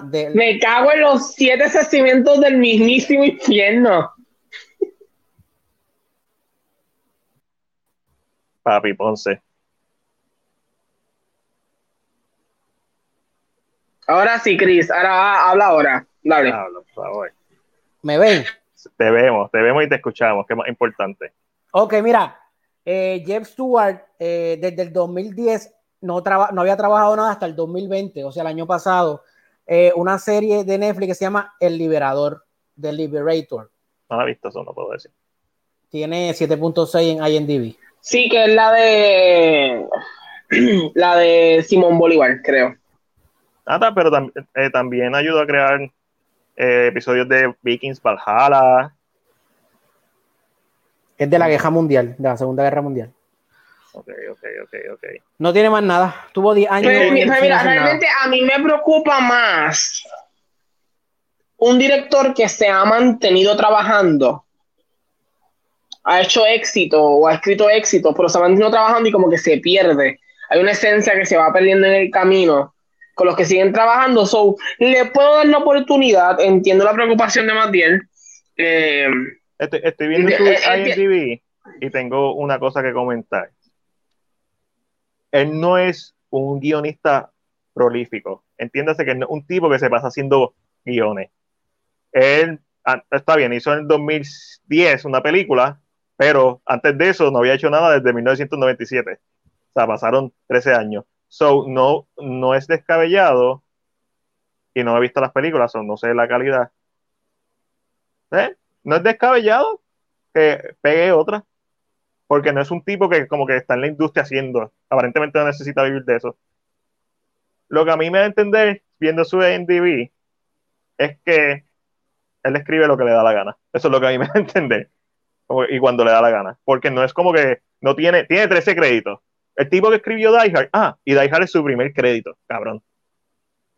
O sea que la pegó, boom. La pero la partió, entonces tiene Leviatán, que eso me suena. Eso me suena algo Déjame verificar esto rapidito. Eh, eventualmente tiene The Fugitive. muy cabrona. So, Leviathan. George Pa Cosma, Cosmatos. Ajá, ajá. Yo he este poster, pero nunca he la película. So, no es descabellado que tenga un hit. Me preocupaba, pero me preocupaba más por lo mismo que tú estás diciendo con los directores. Si hubiera sido alguien que continuamente está haciendo trabajo y lleva una racha de estar haciendo mierda, eso me hubiera preocupado. Pero no, esto es un tipo que hace lo que le da la gana. Sí, porque yo, yo siento que tratan de moverse tanto en como estamos, se están moviendo las películas que pierden su esencia, lo que le gustaba a uno antes, como que lo pierden. Eso no me preocupa tanto por eso, por el simple hecho de que maybe es fresco, su mente se ha mantenido igual, no ha no ha sido de que tengo que hacer más trabajo, más trabajo, más trabajo, como salga, vamos a hacerlo. Es como que oh, yo quiero escribir esto, pues lo quiero escribir. So, puede, ser puede ser una porquería de película, nadie lo niega, pero. Pero no. Va a depender de otras cosas. Yo creo, ahora buscando más información, como que me siento más seguro. En Netflix, videojuegos, Original Series, la pegaron con Castlevania, la cagaron con Death Note, que no es un videojuego, so eh, ellos están, ellos están tanteando, me, me, emociona. Al final del día siempre la voy a, la, voy a ver. ¿Sabes que también? ¿Sabes que no voy a ver? Voy a ver sí. Yo tampoco la voy a ver. Nacho, no. no. Chris, ¿tuviste sí? No, no la he visto, pero te voy a decir la noticia. La segunda temporada de Sí llegará por TV el próximo 27 de agosto. Esta serie es protagonizada por Jason Momoa y nos lleva a un mundo donde la raza humana ha perdido el sentido de la vista y la sociedad ha tenido que encontrar nuevas formas de interactuar, construir, cazar, sobrevivir. Todo eso se ve desafiado cuando un conjunto de gemelos nace con la vista. En la segunda temporada veremos a Batista. Ah, pero Batista no nos va a ver a nosotros. Es No. es lo que me estás diciendo. No, este... el, el de los gemelos que ven. ¿Y él ve? Él es hermano de Jason Momoa en la película, en la serie. Oh, oh, ok, ya veo. ¿Y hacen de gemelos? No, no, no. Él tiene gemelos. Exacto. Él tiene gemelos. Eh, es que Apple TV Plus, he escuchado, o escucho que tiene muchas cosas buenas. Eh, sí, no, una particularmente que he escuchado necesariamente las mejores cosas, no significa que sea mala, simplemente que yo no he escuchado mejores cosas y es de, la, y es la, de las más baratas, si no me equivoco. So, siempre me veo tentado, pero es como que otra más, otra aplicación más. No sé, es por, por eso, más que todo por eso que es una serie. No. Pero la de, eh, la de Chris Evans estuvo buena, so, según Chris. Defending Jacob. Sí. no sé. Sí. No sé, no me interesa, no me llama mucho la atención y en cosas que no me llaman la atención. Y aparentemente a Netflix sí le llamó la atención esto. Cancelada la serie Manifest, que luego de tres temporadas y Netflix está en conversaciones para salvarla. Lo que sí podemos ver es que la serie está en la posición número uno ahora mismo en las cosas que está en streaming. Eh, so, como sabemos, puede ser que esto le permita a Netflix una nueva season. A mí lo que me, a mí lo que me está bien curioso es que la misma semana que cae en el top número uno, esa misma semana en bici la cancela. Ah, yo ando en bici. Eh, eh, eh, lo que pasa es que eso significa que ya la cancelación estaba hecha. Y entonces al Netflix adquirirla, la compró completa y lo más seguro le compró todos los derechos a la serie. So, tan pronto ya ellos la vendieron, Netflix decide subirla y entonces en bici la anuncia como cancelación pero a la misma vez es un trato, es un trato igual para ambos, porque Netflix le dice, anuncia la cancelación, porque si a mí me da éxito, yo, eh, con esa noticia tuya yo me puedo levantar y sacarla de por el camino. Sí, sí, hay, hay, una, hay, un, hay un buen, una buena movida de PR. Este, sí, pero, pero, también, pero también Netflix ha tenido su hit or miss con esto de, de, renovar, porque con Lucifer, pues. no, pero Lucifer, la, la, primera, la primera temporada que trabajó Lucifer todo el mundo dice que fue bien buena. Esta segunda parte, esa última temporada, segunda parte específicamente, papi, Televisa presenta. Que la vi y para mí mejora mucho para el final. Yo vi como tres episodios. Coge mejor rumbo, pero termina como. ¿eh? I mean, terminamos en, un terminamos en algo específicamente. Eh, Dios se va. That's what you need to know. Um, y Lucifer se queda. Y eso provoca una idea de quién quiere el, el lugar o quién quiere la silla. Eh, y pasan un par de cositas que yo creo que para el, imagínate, fue tanto el, la emoción del último episodio que yo le envié un mensaje de emergencia a Matiel y a Omi de lo emocionado que yo estaba que apreté tantas veces el mismo botón en mi celular y ellos, Ángel está bien, Ángel está bien y es que pero creo que, es, que yo creo que fue más o menos la mitad de esta última temporada se, se siente más cohesiva que el principio. El principio se siente medio, medio wobbly. Está malo, está malo Ajá, lo que estaba diciendo eh, era Ajá. que, ok, pero también. Wow, como lo dice, así como que, escúchate como dolido, sí, como sí, que me estaba diciendo. Mierda, estoy hablando. Ustedes no quieren que yo hable, yo hablo. Cuando yo hablo, ustedes se eh, callan. Cuando, cuando ellos renovaron Designated Survivor, que es una serie que, que protagoniza Kiefer Sutherland, ellos la renuevan, la renuevan, sí, y a, y a la otra temporada la cancelan. O sea que. A mí es parte de, si no da pie con bola, no da pie con bola, pero le da un poquito más de vida. Pero yo creo que lo único que, que tú puedes hacer en Netflix con este tipo de cosas es entonces crear una historia que sea cohesiva para que cierre mejor. es lo mejor que puedes hacer. Pero, ¿tú sabes, pero ¿saben la trama de esta o no la saben?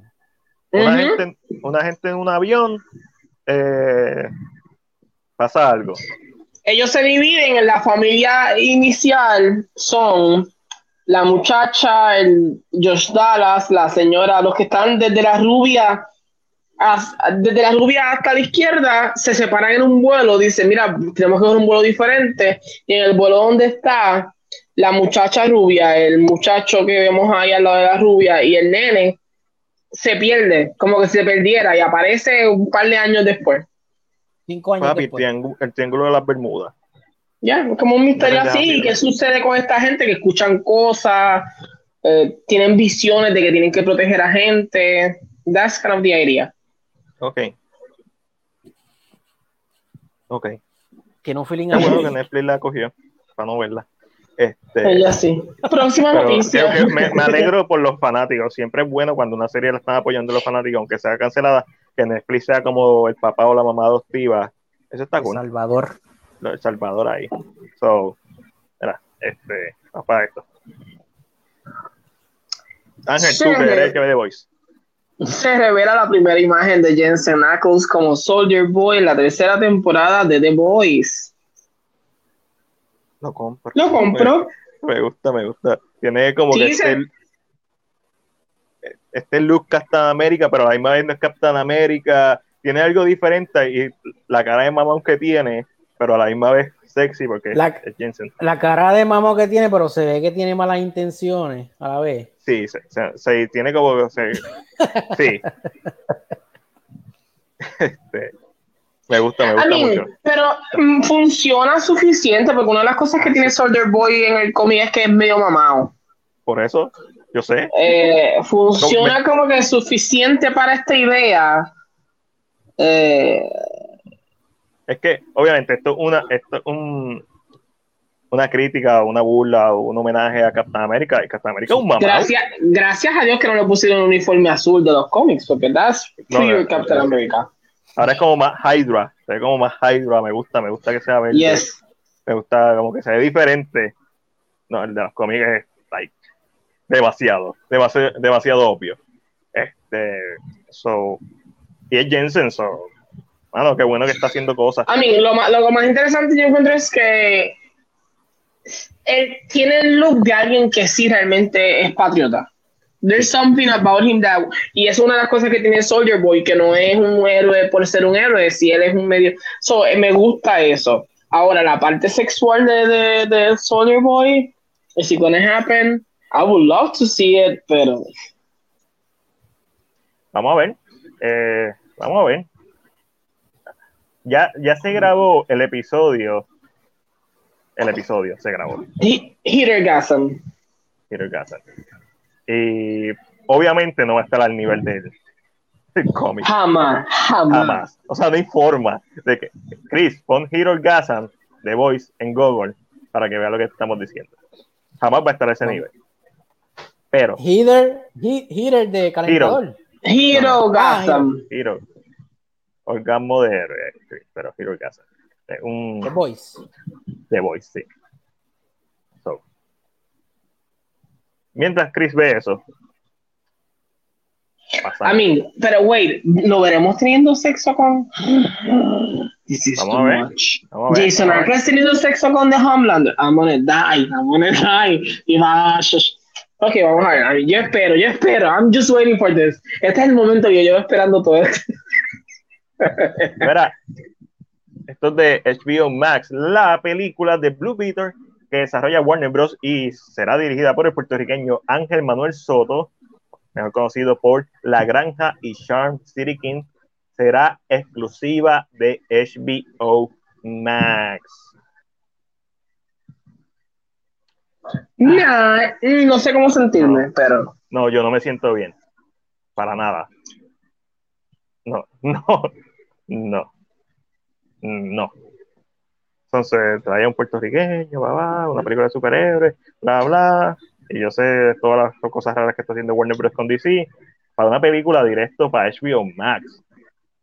O sea, dale presupuesto. No lo va a tener. Va a tener un buen presupuesto, pero hay que ver. Ahora mismo depende mucho de, ¿verdad? De, del director. Va a depender mucho de él. Sabemos que él es un director bona fide por Charm City Kings. No, nos vimos la granja porque fuimos a la premier y la sobrellenaron. Chris bajó de dejaron- Ponce. no Chris subió de entrar. Ponce. No, porque estaba muy bien. Pues para que nos invitan. Pero no es culpa para nada de, de la de Ángel Manuel Soto. O sea, para nada. Eso fue culpa de los organizadores. So, eh, viendo esta noticia, aún así espero que sea un peliculón, espero que traigan números para HBO Max, espero que sea de gran éxito y que le abran muchas más puertas a Ángel Manuel Soto. Eh, Le deseo todo lo mejor. No me encanta que sea directo para HBO Max. Porque es- cuando lo anunciaron era como que diablo, vamos a tener un boricua una película y si está en HBO Max y en cine a la misma vez cool, pero solamente para HBO. Max. ¿Sabes? Yo todavía, yo todavía tengo esperanza de que va, va a salir una noticia de que se va a, a exhibir, no sé, o, o algo limitado en cine. Tengo todavía la esperanza. Vamos a ver. Vamos a ver. Eh, es como que me, ba- me bajó la nota. Es más que todo. Es como que un baja nota. Como, ah, solamente en Max. Como que en serio, caballo. No sé. Um. Eh, que, sea, que vaya a HBO Max es como que, ok, una película de HBO Max. Así. Exacto. Que no es necesariamente algo malo. Pero, por- ¿cuántas por películas la- originales ha tenido HBO Max? Ha tenido series ¿Qué son? pero Que son películas. Películas no ha tenido ninguna. eh, O sea, que de- sean de- originales de HBO Max. Que solamente salgan en HBO Max y no en cine. Yo creo que ninguna. Bueno. Witches no fue de ellos. ¿What? Witches. Wish no es Disney Plus. No, pero The Wishes ellos compraron la película ya hecha, casi. La, The Wishes ah, se había anunciado antes y era como para tener una- película de estreno y la compran. O sea, no hecha directamente por ellos. que Ah, exacto, yo sí, sí, sí.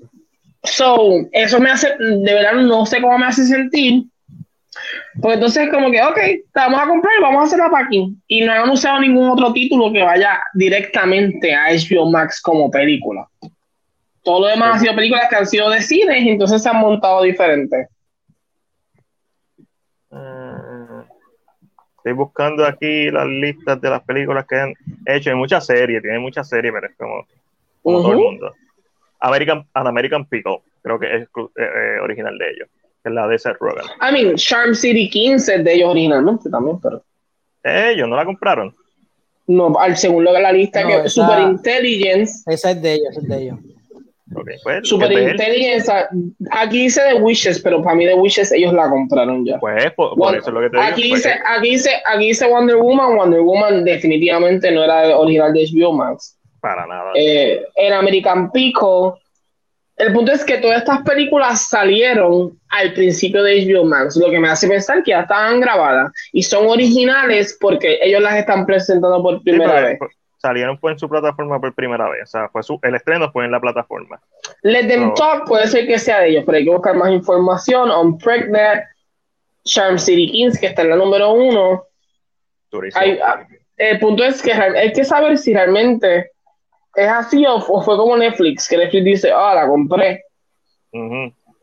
Es, original. Este, es, como que una, una noticia, no, no sé, no, no, me, no, me, no me encanta la noticia. Les, nuevamente, les deseo todo el éxito. Espero que sea un peliculón. Estoy loco por verla. Estoy súper orgulloso. Ahí tener un boricua haciendo una película para DC. Y si la forma, y si la mejor forma, y si lo que significa éxito es que estén en HBO Max, pues cool. ¿Ves? No, pero ni siquiera Charm City Kings. No, sí, eso Porque Sony, Sony, Sony Pictures Classic era quien iba a hacer la distribución. So, eso de original no, no sé, no sé si hay, no sé si tienen, y creo que eso me desmotiva un poco. Por el simple hecho de que, ok, es una película de superhéroes, vamos a tirar la HBO Max. Why? Sí, eso, exacto, why. No tienes la confianza porque Blue Beetle no es un personaje tan conocido, pero ya hemos demostrado que eso no importa, Guardians of the Galaxy, que es, lo, que es la que hay, es que DC tiene, Warner Bros. tiene un cagadero. Y con esta noticia pasamos, déjame cambiar el banner, a nuestra última sección del podcast, que es la esquina Marvel y el rincón de C. En donde hablamos de todas las noticias relacionadas al mundo de los superhéroes en el cine. Mira, este, como eso era de HBO Max, pues es la transición perfecta. Pero aquí tenemos ah, no, esto no es. Este, eh, se revelan las primeras imágenes de eh, Nightwing, ¿verdad? Batwing. Batwing, para, Batwing para la serie de. No es Catwoman, es Batgirl. O Batwoman. Batwoman. La serie de Batwoman, que dicen que es un asquito. Eh, obviamente, gente inculta empezaron a criticarla sin saber que en los cómics Dijeron, lo más seguro, lo más, es que los escucho, lo más seguro dijeron, ay, la inclusión, quieren incluir ahora a alguien negro haciendo el personaje que era blanco. Mira, caballo, antes del New 52, este personaje existía. Este es el hijo de Lucius Fox. Inclusión forzada, correcto, correcto. Se ve súper bien. Bueno, para hacer una serie de CW, se cabroncísimo. Y una de las cosas que funciona es que esto es un personaje que está desde la primera temporada. So, el crecimiento del personaje funciona. Eh, para esto es el hijo de Lucius Fox. So, no sorprendería que sea superhéroe también. El hijo de pelo y concha. Eh, so, es bien interesante. a mí yo he, he, querido sentarme a ver la segunda temporada y ver la tercera. Eh, porque lógicamente vi la primera y no era la mejor, no era lo mejor que estaba viendo, pero tampoco fue tan malo. So, quisiera sentarme a ver cómo se siente esta transición que hicieron entre una nueva woman y ahora que llega eh, un nuevo personaje, una nueva actriz haciendo de woman. So, me gustaría como que, ¿sabes? Decir, ok, ok, entiendo lo que están haciendo, no me molesta, so, no sé, me di la oportunidad, me vino gente changa que no sabe de lo que está hablando y se quejan por todo. es que, es que lo imagino, hicieron a Nightwing negro, no puede ser esto inclusión forzada. Así mismo. Siendo un mamabicho siempre Mira, se revela el título, el director James Wan, ¿verdad, Chris? Desde su cuenta, desde, sus redes sociales, el director James Wan revela el título para Aquaman 2 y se llama Aquaman and the Lost Kingdom. ¿Tendrá el apoyo de la gente? ¿Tendrá críticas de la gente por tener a Mira todavía? Mm, mm, hay que verlo.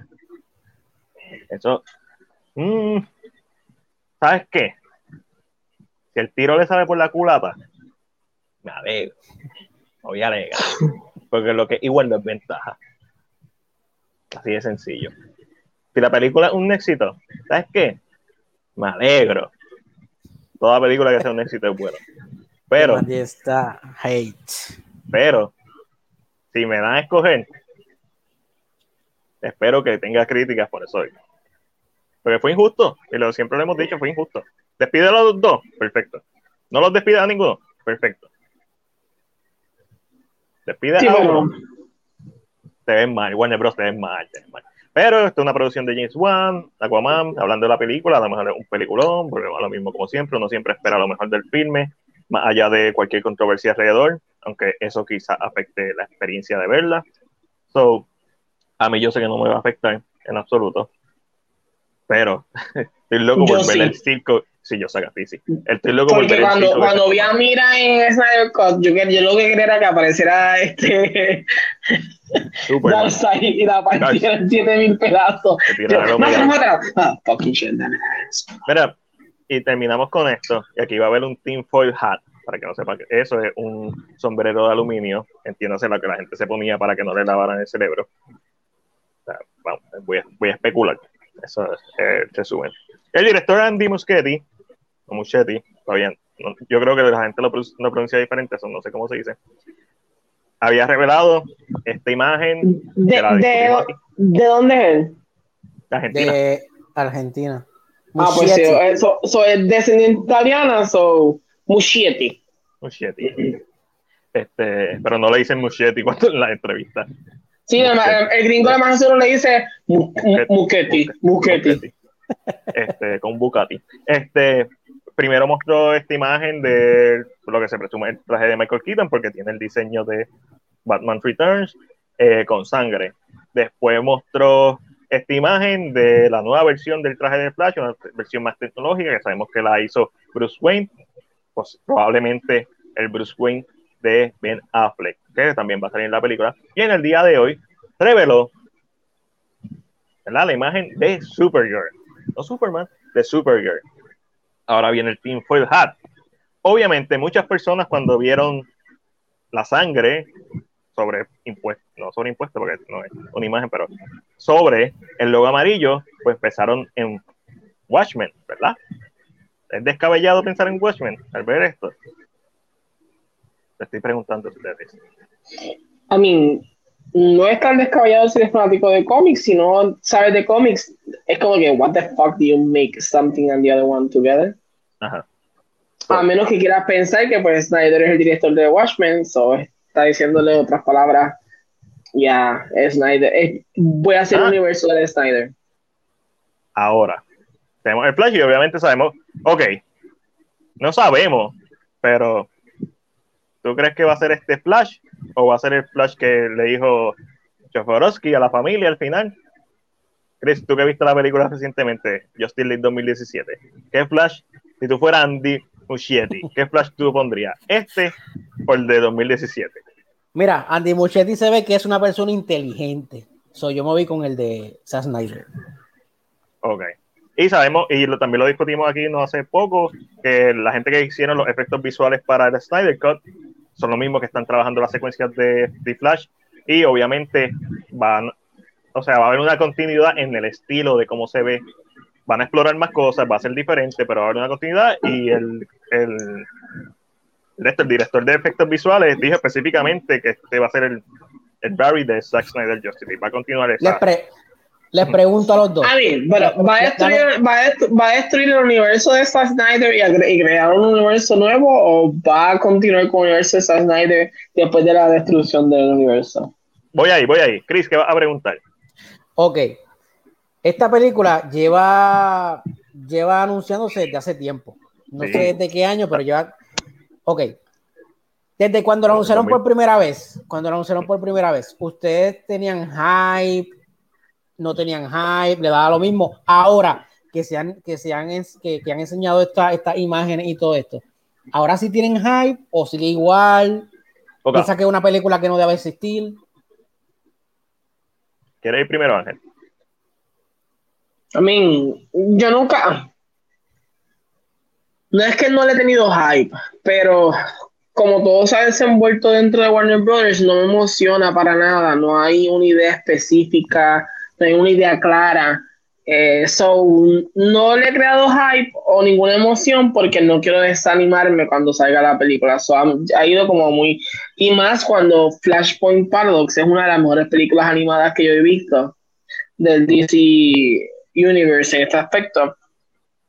Y cuando sé que maybe no va a ser nada en comparación, no va a ser nada con lo que conocemos, so no quisiera crear expectativas que la voy a ver, ya de seguro, pero no tengo ningún tipo de emoción, maybe hasta que le veo un trailer que, ah, ya sé por dónde se quieren ir. Pero mientras tanto, como que imagen, imagen, I could hand, I mean, las puedo ver y como que normal. Supergirl, qué cool. Batman, ok. Pero como que no hay ningún tipo de hype de mi parte. Cuando anunciaron el slate de películas, que incluía Cyborg, o sea, Green Lantern Corps, un montón de películas que ellos tenían planeadas, obviamente me emocioné, como que, yeah, DC va a crear su universo cinemático, bla, bla, bla. Después de explicar qué ha pasado desde el 2014, desde que estrenaron de Suicide, Squad, después de ese cricar, cuando empezaron a cancelar, esta película se ha pospuesto muchas veces, después de ver Justice League 2017, definitivamente no estaba para nada emocionado. Después de ver Zack Snyder's Justice League y esta versión del personaje de Flash, me vuelve emocionado, estoy cautelosamente emocionado. Porque, como te dije, la casa que hizo los efectos visuales de Zack Snyder Justice League va a volver a trabajar y obviamente hay cosas que van a migrar. Hay elementos que vimos en una película y no en la otra que van a estar en esta película. El character development que vimos en Zack Snyder Justice League va a continuar en esta película. Porque lo último que vimos son nuestra relación más cercana con Flash. No es de Justice League 2017, que es una basura. Es la última película que, en la que lo vimos fue en Snyder Justice League con esta escenita. So, estoy cautelosamente emocionado, pero me preocupa que hagan un Flashpoint Paradox. Me preocupa que hagan un Crisis on Infinite Earth. Sí, porque lo que significa es que entonces estás limpiando el universo y haciendo un universo nuevo. Correcto. No me molesta que se explore. A mí, me cojonaría mucho que Andy, Andy esté dispuesto a esta mierda. Y haya decidido hacer, usar el universo de Snyder primero y borrarlo cuando haga un universo. Eh, me encojonaría tanto. Es más, yo no creo que lo. Siento que si él hace eso, los fanáticos, cualquier proyecto de Andy se va a ir por el culo porque los fanáticos le van a caer por encima después de eso. yo creo que los fanáticos eh, post Snyder Cut estamos esperando mucho esta película para ver qué pasa, porque esta es una película que puede o destruir o ampliar. Si la película amplía o expande, mejor dicho, cool, mano. Sasha Calle como Supergirl, brutal. Tiró el día de hoy el diseño del traje, un diseño familiar que hemos visto. O sea, como dijo Ángel, estás utilizando de base el Snyderverse y la estética de Snyder, el flash de Snyder, referencia a Watchmen, que obviamente es un cómic anteriormente, pero que famosamente lo dirigió Zack Snyder cuando se decía que era una, un cómic imposible de adaptar. So, hay posibilidades. Lo que quiero hablar sobre el traje es dos cosas. Este, el traje de Sacha, vemos que tiene una parte superior roja que recuerda a el traje en Crisis of Infinite Earth, la Superwoman clásica, pero también recuerda al traje de la, eh, Lara Lane Ken en Injustice. Tiene este personaje. Esta es esta persona sale en un sueño de Superman en el que Lois Lane no muere en Injustice, él tiene a su hija y Batman mata al Joker, bla bla bla. Y este esa es tu hija, básicamente. So, y pues, mucha gente está comparándolo con el nuevo look de Sasha Calle que tiene pelo corto. A lo mejor no es que va a ser la hija de Superman, pero va a ser una película de viaje en el tiempo, viajar a diferentes realidades. ahora mismo todo está en la mesa. Y sería bien interesante. ¿Por qué? Porque obviamente nosotros, pues cuando salía, Snyder reveló las películas como él las tenía planeado originalmente, el hijo iba a ser de Bruce Wayne. Pero ese arco de historia lo cortaron. El hijo que se presume que tiene Lois Lane no es de Bruce Wayne ya de Clark. Y siempre, se, y siempre ha estado los rumores que Injustice iba a ser parte, bueno, básicamente se iba a, se iba a coger influencia de Injustice por el Superman malo en el Snyderverse. So, y aquí está el Mega Team Foil Hat. ¿Qué tal si esta Supergirl es la hija de Superman, de Henry Cavill, de, de un futuro? Por eso comparte el mismo diseño del personaje, con diferentes estilos.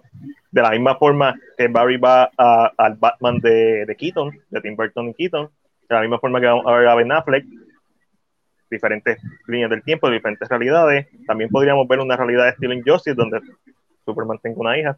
So, la película de Flashpoint, la gran ventaja que puede tener y el gran miedo de nosotros es que destruya la Snyderverse. Ese es el gran miedo. La gran ventaja que puede tener es. Chris me está matando. Ah, lo pongo ahora, Chris. Este, la gran ventaja que puede tener la película es que expanda de tal forma el universo de DC que tú puedas hacer lo que te dé la gana. Que tú puedas hacer una película de Sacha sin ningún problema. Que tú puedas hacer una nueva película de Batman Beyond con Michael Keaton. Que tú puedas hacer otra película de Flash. Esta, la película de Flash no debería ser un one and done, no debería ser Flashpoint parado, no debería ser borrón y cuenta nueva. Probablemente eso es lo que quiere Hamada. Pero, en base a esto, a lo que ha mostrado Andy Muschietti, en lo que se ha dicho de quiénes están trabajando la película, en lo que se ve, yo creo que hay muchas posibilidades de que el Snyder Cut no sea un one and done. Plus, le preguntaron recientemente a Snyder si Black Adam podría funcionar dentro de su universo y la respuesta fue que sí. Black Adam podría funcionar y se ha rumorado mucho que The Rock quiere ayudar, quiere reconstruir el Snyderverse. Y no tiene que afectar porque los eventos de Black Adam pueden ocurrir en el pasado, antes de Man of Steel, antes de todos los eventos de antes de, Wonder Woman incluso, y pueden ocurrir en el futuro. So, ese arco de historia en particular de Snyder puede estar entre medias. So, va a ser interesante, pero me da miedo. Honestamente, me da miedo esta película de Deep Flash. Mucho. Tengo miedo. A mí, yo, yo, creo que ese es el mayor miedo que hay ahora mismo. Eh, que sea la destrucción del Snyderverse. Es lo único, él creo que es el miedo más grande que hay sobre la película. yo estoy como a la expectativa. Just waiting for it, ver qué va a pasar, qué van a hacer, qué van a decidir. So. Hmm. Supuestamente Discovery está bien interesado en, en Restore de Snyder, porque aunque los números no los han tirado, lo que está, el rumor que está en la calle es que Discovery, de que es la película número uno de HBO Max a la fecha, desde que estrenó. Eh, el, el soundtrack lleva cinco semanas número uno en el mundo, me imagino la categoría de soundtrack. So, se rumora que Gran Ghosting va a salir. Eso es algo que es como que predecible porque lo vimos a Barry Allen, a, Ezra Miller en la serie. So, posiblemente sea hasta la misma escena. Lo más seguro. Yo no tendría ningún problema. Porque, y lo mencionamos, la escena se grabó con lentes de cine. Cuando en la serie normalmente no se graba esa escena tú la ves y es, se ve totalmente diferente al resto del episodio. So, no hay muchas posibilidades. Si está incluyendo la serie, está incluyendo el Keaton Bird, el Tim Burton Bird, puedes incluir el Snyder Bird, puedes hacer lo que te, honestamente puedes hacer lo que te dé la gana. So, destruir el universo sería una pérdida de tiempo, una pérdida de potencial para mí. Y eh, ah, con eso terminamos este episodio. Ah, Chris me envió una foto de Candyman. Estaría un póster. Déjame meterme aquí para ponerla, Chris. Para que la gente que nos está escuchando la vea y la gente que no está viendo no escuche. Este. Ah, no, a mí no me gusta poner póster, por eso mismo. Nada, es Candyman de espalda, típica, se ve muy bien, me gusta mucho el, el, el fondo del, del, título de Candyman. Este, la vamos a estar posteando en CinePR por si la quieren ver. Eh, literalmente Candyman de espalda, I dare you, Candyman. O sea, básicamente I dare you decir el nombre tres veces. ¿O cuántas veces son? No me recuerdo. Como cinco. Tres veces. Tres veces. No, no, Candyman es tres veces, yo creo. Candyman es tres veces, ¿estás seguro? No. Vamos a ver. Como, como todo villano. No, por eso mismo. Three times. ¿Ah? Three times.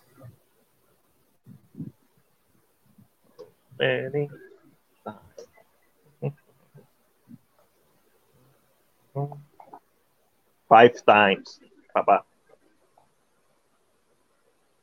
No, no, no. Estoy leyendo otra cosa. Estoy leyendo. time. Cinco veces, es verdad. Ah, viste. Sabía que no eran tres. Porque la, lloro, eh, la, ¿es la llorona?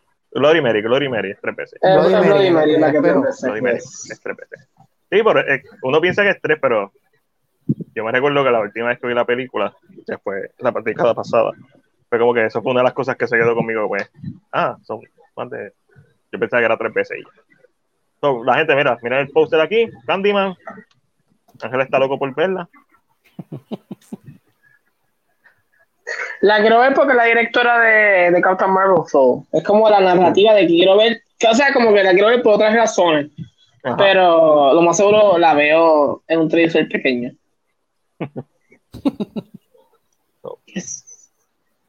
Voy a ver, sí. A ver si hago la reseña de la, de la primera, otra vez, en video. de la segunda no, ni, ni de nada, la primera y esta. No, quiero ver las películas de Rurouni Kenshin ahora. Año. Déjame buscarla. La primera, estoy apretado. No, no, me, no me voy a meter la Funimation. Las otras las puedo alquilar o comprar. ¿Se pueden comprar, Ángel? Las películas de Rurouni Sí, la, la, la, primera todas se pueden comprar en Amazon. Ah, todas se pueden. En Amazon, perfecto. Eso es lo que voy a hacer. Las voy a ir, las voy a ir comprando poquito a poquito para verla y reseñarla sin motivo. O rentar. Cualquier cosa, si lo que le mencioné es rentar, no se molesten conmigo, pero rentar o comprar. Ah, no, sí, rentar. Yo, yo a veces sí. Como, es una como las primeras dos ya yo las vi me gustan mucho, sé que no estoy perdiendo mi dinero. So, no, no me siento mal. Eh, vámonos con. A ver. Estoy buscando aquí algo para poner ¿no? ¿Con qué nos vamos? con lo mejor que ha parido, madre. Hmm. Ah, estoy buscando. Está, no sé, ahora está. Okay, ya lo tengo. Vamos allá. Screen share. Para los caballitos que se quedaron hasta el final con nosotros. Aquí les comparto. Para que salga. Ah, diablos.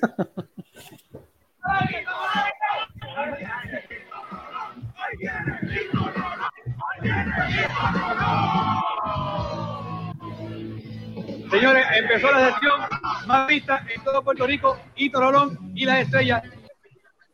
Papi, claro.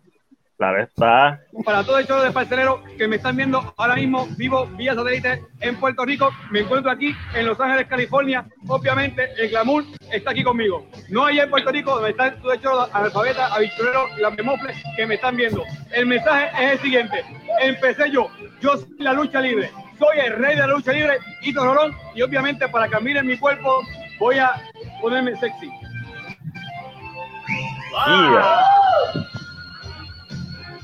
Ya se babiaron todas esas mujeres allá en Puerto Rico, lo sé. Pero ahora, yo como hijo adoptivo, soy hijo de Chiquistal, quiero enviar un mensaje. Nada más y nada menos que el culito. Te voy a destrozar. Herculito. Te voy a emparatar. Herculito. Donde quiera que te coja. Herculito. Te voy a dar. Herculito.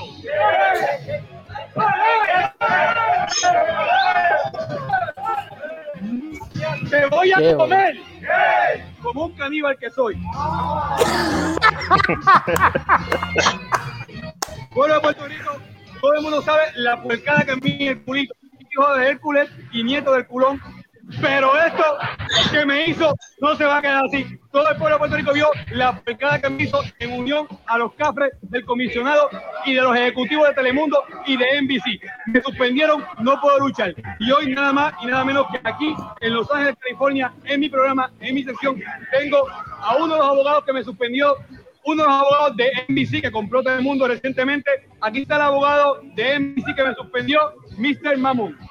Hey, it's Mahon. Oh, Mahon. Excuse me, excuse me. La pregunta que le voy a hacer es la siguiente. Why you suspended me? Well, because you destroy all the lobby of Telemundo and expensive painting wall. That's why. Para todos los para todos los analfabetas que no entienden inglés en Puerto Rico, que casi, casi, casi el 98% de la población, les voy a traducir lo que dijo el abogado gringo de NBC. Él dijo que me suspendieron básicamente porque destrocé el lobby de Telemundo y destrocé una de las pinturas. Le voy a preguntar cuál es el precio de todo eso. How much is all the destruction? One million dollars. Le pregunté cuánto era la destrucción y él me dijo que un millón de dólares. Ok, Mr. Gringo, I'm paid. Un millón dijo, ¿verdad? One million dollars.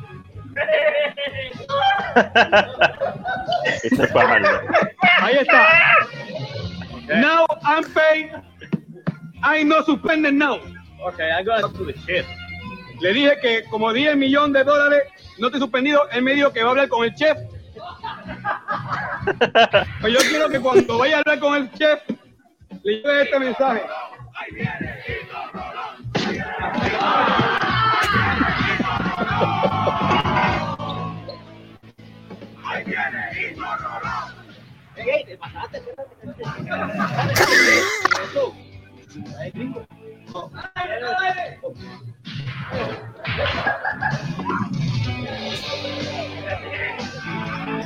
El quecho. El...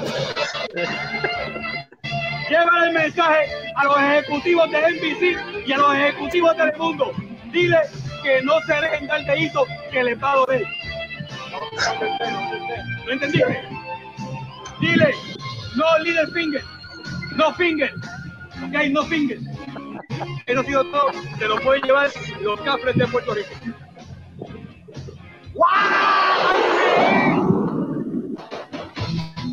There it was, the most the most unbelievable wrestler in wrestling history. He is the one, the only, Rolón. Ah, Rolón. Bambi me trató de escuchar el palo, ¡wow! Señoras y señores, Tito golpeó al abogado de MVP. Esto está loco aquí. Y por aquí viene la mañana de lo que la piedra, ¡wow! ¿Qué quiere? Recala el doctor Fuerte. Por aquí te integraste con salud, piedra, salud, Un piedra. momento, un momento, I'm sorry, Lugo, por yo quiero que Bambi presentarme a mí right now. Bambi, come on. Yo también. Introducing to you now at my left, he is the most electrifying man in sports entertainment today, the greatest of all time, the people's champion, La Piedra. And fighting at my right, he is the intergalactic Studio 69 Wrestling Federation champion, el Doctor Muerte. ¡Wow! ¡Wow! Señoras y señores, ¡wow! Y ahora la piedra quiere luchar. No decir lo que tengo, fuerte, sube la piedra. Doctor Muerte, yo quiero mi título, pero quererlo ahora. Y yo retarlo a una lucha al garete right now. Una lucha al Al garete. Me damos bien. ¿Tú quieres esto que está aquí? ¿Lo quieres gozar? Yes. Pues me lo vas a... Me lo vas a tener que quitar. ¡Wow!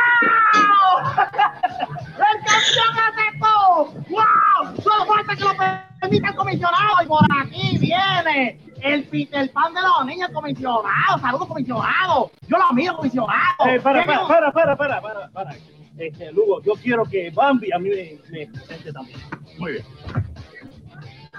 Ladies and gentlemen, introducing the CEO, the chief of staff, is my boss, el comisionado.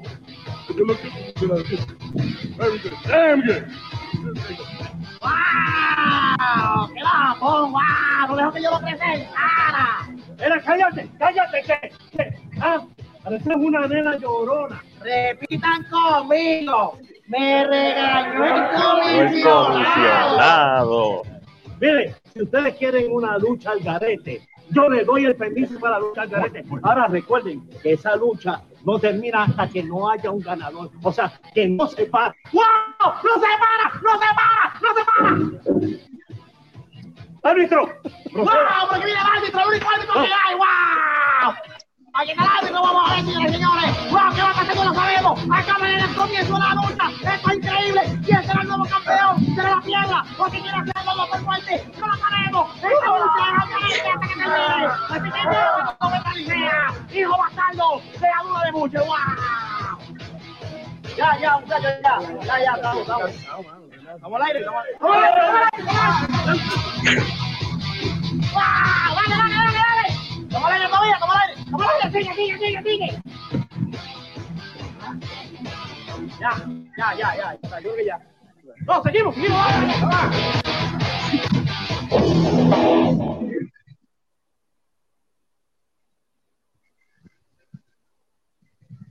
vamos, vamos.